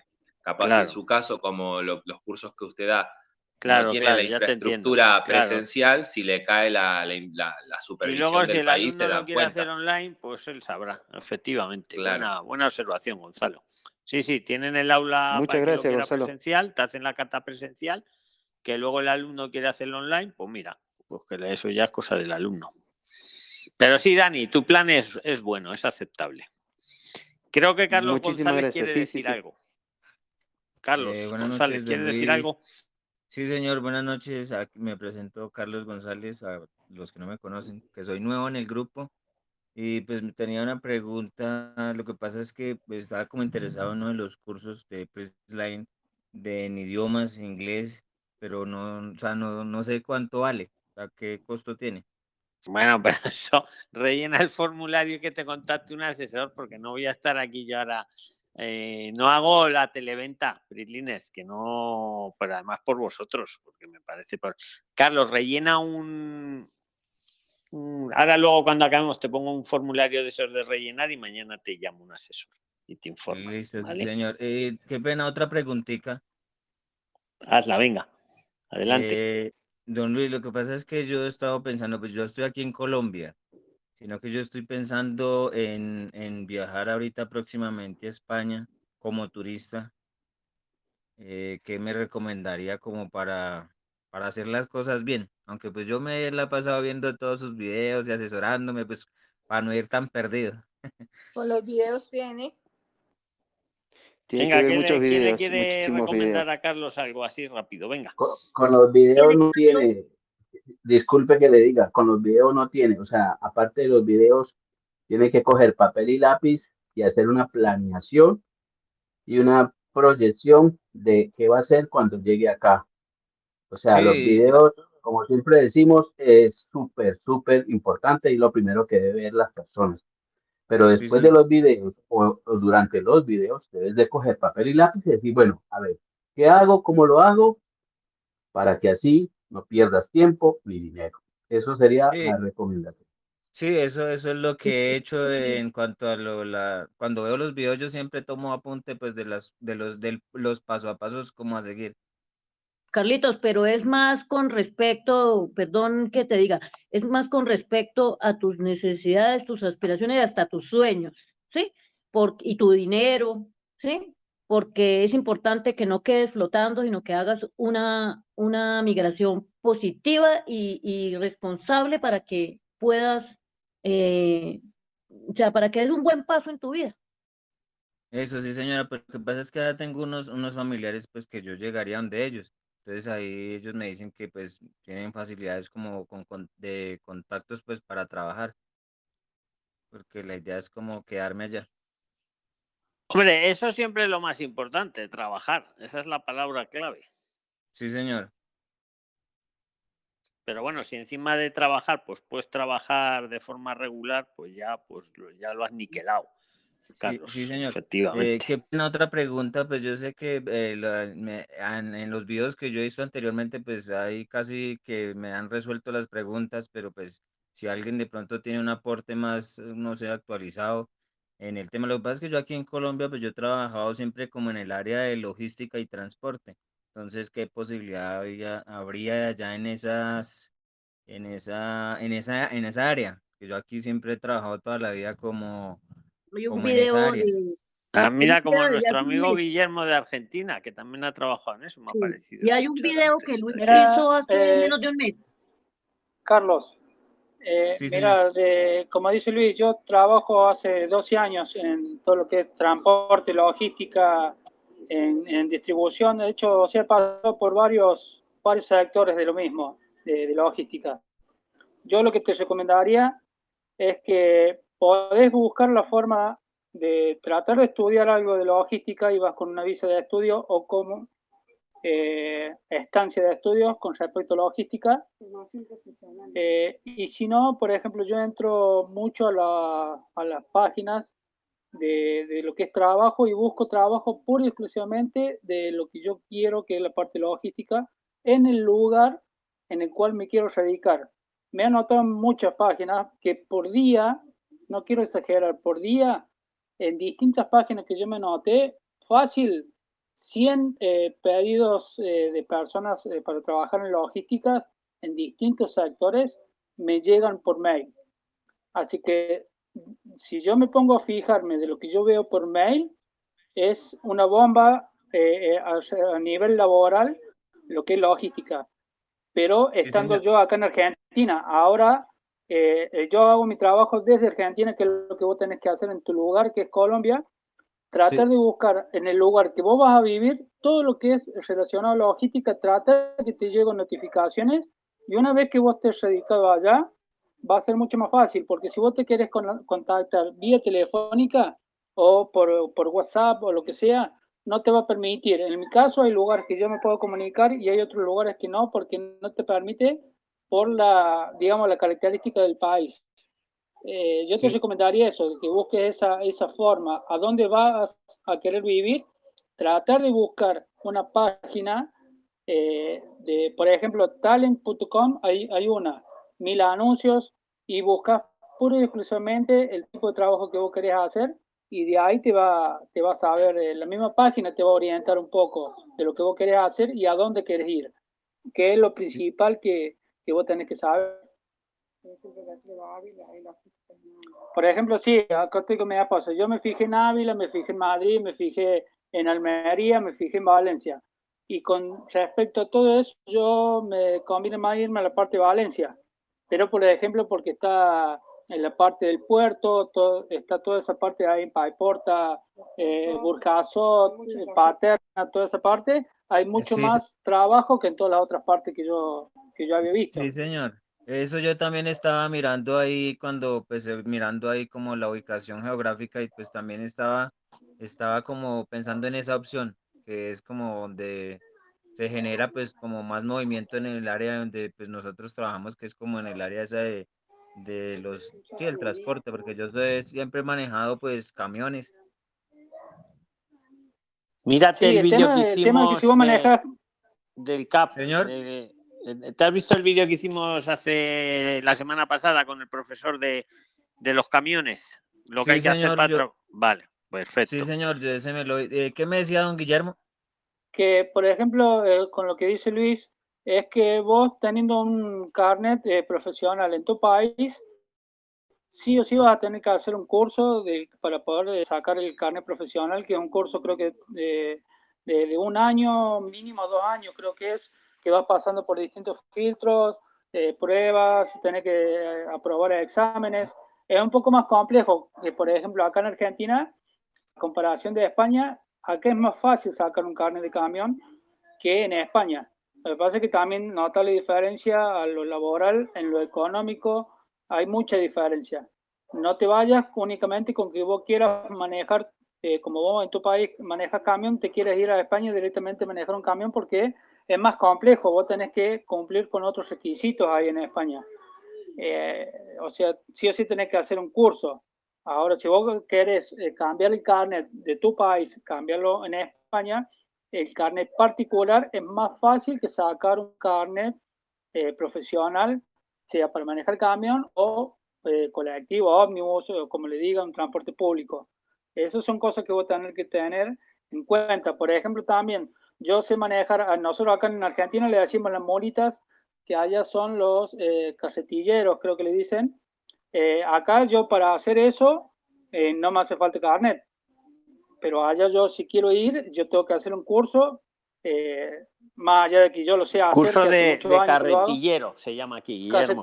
Bueno, el curso de carretillero, por más que yo acá en Argentina hace, hace años que lo sé manejar, yo allá lo tengo que hacer sí o sí el curso. En las ofertas de empleo hay muchísimos pedidos de casetilleros. Casetilleros, sí, hay muchísimos, muchísimos eh, pedidos de casetilleros y la diferencia que hay que si vos haces el curso, te habilita para poder manejar cinco tipos de eh, casetillas distintas. Acá no, acá yo digo, me voy a una empresa y digo, yo sé manejar una mula, como le dicen acá, automáticamente me dan la autorización, subo y listo. Allá no, allá cambia y también cambia el sueldo, cambia las horas laborales, como que mientras más formación profesional tengas y mientras más eh, vos lo puedas eh, comprobar, por ejemplo, con un permiso para manejar una carretilla, te da muchas más posibilidades de elaborar, eh, o sea, muchas más posibilidades laborales que es, vaya, decir yo manejo una carretilla, yo manejo un camión, yo manejo... Tenés que comprobarlo por claro, Guillermo, Carlos, venga, alguien más que es que se nos va el día el tiempo, nos quedan seis minutos. Alguien que tenga algo urgente o que quiera meter la cuchara. Don Luis, una pregunta más, soy Daniel de Buenos Aires, de lo anterior. Eh, acerca de la visa de estudio, eh, si yo viajo para España, ¿no es cierto? Y si yo quiero que mi, mi familia de acá a cuatro o cinco meses viaje, ellos necesitan un alojamiento, un hotel o por días, yo puedo pagar 10 días el hotel o necesito tener un departamento sí o sí para toda mi familia. Esa es mi duda. Pues cualquiera de las dos maneras te valdría, Dani. Cualquiera de las dos formas valdría. La cuestión es que no Eh, se voy queden por lo en más calle. económico en principio. Claro, la que a ti te convenza más. no, para, el- para el consulado. Para el consulado, cualquiera de las dos formas valdría. Vale. Ah, ok, ok. ok. Hola. Mario Muchas Gil, creo gracias, debe- don Luis. Un saludo, Dani. Mario Gil, ¿querías decir algo? Que te- Mario, Mario Sí, Gil, de Venezuela. Por favor. Adelante, Mario. Muy buenas noches. Buenas- ¿Me escuchan? Sí, te escuchamos, Mario, pero no te cierres el micro. Habla. Ok. Adelante. Mi- Mire, señor Luis, una cosa. Este, usted sabe que yo estaba haciendo los trámites para la, para lo del NIE desde aquí, desde Venezuela. La respuesta del consulado, pues me lo negaron porque dicen que no era para, para lo que yo lo, lo requería, sino que, que mejor solicitara una visa de trabajo.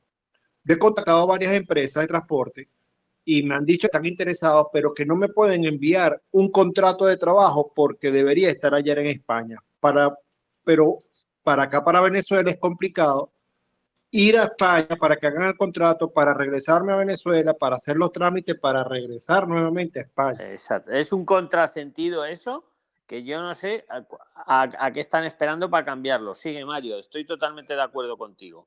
Pero por Entonces- desgracia está así. Exacto. Ajá, la, la condición sería cómo, cómo uno pudiera hacer, porque estoy tratando de ponerme en contacto con el consulado principal aquí en Caracas y, y no me han dado cita ni nada para plantearlo de esa manera. Ya conversé con, con una compañía de transporte, me dijo que sí, que apenas estuviera allá lo pusiera en contacto con ellos, Pues pero Mario, yo te doy la solución práctica. Como estás en Venezuela, vente como turista, pide protección internacional y a los seis meses puedes trabajar, te puede hacer el contrato de esa empresa de transporte y ponerte a trabajar con todas las garantías legales. Sí, lo, lo que pasa es que no tengo así eh, un soporte eh, firme No de- de necesitas ningún poder- soporte, Mario. Como eres, estás No, no, de, pedir asilo, de poder pedir la, la- tu soporte es eh, que eres venezolano, estás en Venezuela, ¿no? Estás ahora en Venezuela. Sí, sí, exactamente. Mira, por, por razones humanitarias a los de Venezuela no necesitáis acreditar que os persigue nadie ni que nadie os que... No, no, no. Tú, por, por el mero hecho de ser venezolano, a día de hoy España os da la residencia por razones humanitarias. Tú pides la protección internacional, no tienes que eh, poner ningún argumento de que te persigue nadie ni nada, y te van a dar la, la residencia por razones humanitarias. Y mientras lo tramitan, a los seis meses vas a poder trabajar, Mario. Es una ventaja, Oh. aprovechalo, aprovechalo. O sea, de verdad, mm, otros países no tienen esa ventaja a día de hoy. Eh, eso, por cierto, no fueron los políticos, fue, fueron los jueces que obligaron a, a los políticos a hacerlo, porque como en vuestro país pues está la situación tan crítica, no necesitáis acreditar que os persigue nadie, vamos. Simplemente con, con ser venezolanos y venir de Venezuela, te dan la residencia por razones humanitarias, si tú quieres. Y eso te va a permitir trabajar a los seis meses. Vente con un Ok. colchoncito para esos seis meses y te van a poder hacer el trabajo. Y eso no lo dice el consulado, madre mía. Pues es así, Mario. Como te acabo de Sí, decir. en ¿eh? verdad. No, no he podido tener respuesta del consulado para ver qué, qué, qué proyecto y qué plan eh, eh, podría ser. Pues. Gracias Pues por la este, información, hace- señor de Luis. verdad, y- no lo dudes, Mario. O sea, yo si fuera, si fuera venezolano y si fuera tú, yo lo haría. No, no estás haciendo nada malo, además, ni nada, ni nada político, ni nada. Oye, mire, yo es que vengo, me vengo aquí a vivir y no, y no te van a hacer muchas preguntas, además, ¿eh? No, no tienes ninguna dificultad. Aprovechalo ahora que podéis. Mario. Gracias, señor Luis, y que tenga feliz noche a todos los pirilines. Exacto, me, acuer- me acuerdo de ti, del día aquel de Zoom, Mario. ¿Alguien más muy rápido? Nos queda un minuto. ¿Alguien tiene Para- algo urgente? Lupe. Lupe. Hola, buenas, buenas noches. Venga, Lupe, y nos vamos ya. Venga, que aquí son las una de la madrugada en, en España, en Madrid. Ah, sí. Eh, quería preguntarle, eh, ¿cuánto de, de- de dinero se estaría hablando cuando uno quiere pedir una visa eh, para inver- eh, como inversionista en España? Mucho, que si no me falla la memoria son 500 mil euros. Por lo menos Mm. en inmueble, en inmueble. Mira, te lo voy a- y te- ¿Alguien lo sabe? Para decírselo a Lupe ahora rápido. En inmueble son 500 mil. Bueno, es que entonces te dan la residencia directamente. Como inversionista, eh, o sea, quiere decir montándote un negocio, Lupe, ahí te piden lo necesario para que el negocio funcione, que es muy variable, porque si el negocio van a ser clases por Zoom, pues muy poquito dinero. Si el negocio va a ser un restaurante, pues lo necesario para montar un restaurante, que es mucho más. No sé si va por ahí tu pregunta. Sí, estoy de acuerdo. Pues te, mira, te van a pedir lo necesario para que funcione el negocio, que ya te digo, es muy variable, depende del tipo de negocio, necesita desde cero euros hasta muchos. Y aparte, aparte, lo, para que tú te puedas mantener, el IPREM, 568 euros por mes. Que, que no hay que dárselo, solo enseñarlo. O sea, ellos quieren, por un lado, que tú garantices que, te vas a, que vas a poder subsistir, 568 euros por mes, y por, y por otro lado también quieren, con lo que el negocio que quieras montar, que, que acredites que lo vas a poder montar. Y ahí ya tienes mucho margen, porque ya te digo, depende del tipo de negocio. ¿Vale? Oye, Priliner, llevamos dos horas. Luisito, quedó una pregunta que usted dijo que iba a responder, pero no, no se tocó, que era si de pronto ya tienes información si el Bitcoin sirve como para presentar el IPREN. Pues de momento todavía no tengo noticia, pero si no sirve ya, va a servir. Porque la Hacienda Española, al que lo tenga, le dice que lo tiene que declarar, pues eso es que es dinero, ¿no? Entonces, si la Hacienda Española te dice que lo tienes que declarar, pero vamos, eso lo estoy diciendo yo, por lógica. También sé que, el, que la Unión Europea lo equipara, lo, tiene ahí un borrador ahí para equipararlo a dinero normal. Ahora, a día de hoy todavía no conozco un PRISLINER que lo haya mostrado. Ahora sí se podría mostrar, como te, te permiten mostrar recursos con tarjetas de estas eh, de crédito, de débito, eh, sabéis que hay tarjetas contra los Bitcoin. Tú tienes los Bitcoin, después saca una tarjeta, pues eh, eso te valdría. Eso, es- eso, sí, vamos, yo soy partidario de que sí, y si no es que ya sí, pues lo va a ser. Ah, yo todavía no conozco el caso del que lo haya hecho, del valiente que lo haya hecho, pero se puede hacer, se puede probar. Tú que tenga mucha plata y lleve, lleve tarjetas de crédito, efectivo y aparte Bitcoin. Pues enhorabuena. Bueno, vamos a finalizar, Pilines. Que muchas gracias a todos los que habéis estado, los que habéis podido participar, los que habéis escuchado y los que lo veis luego en Spotify. Si queréis participar, el grupo de los 12.000 Prilines, aquí estamos, ahora seguimos escribiendo. Y el próximo domingo seguimos hablando y el martes nos vemos todos en Zoom. Que muchísimas gracias a todos. Luisito, no he sido capaz de entrar al Zoom, te escribo para que me ayude alguien. Vale. Chao, Luisito. un- Chao, Luis. un abrazo a Descansa. todos, Dios te Chao. Luis, que descanses. Chao, chao.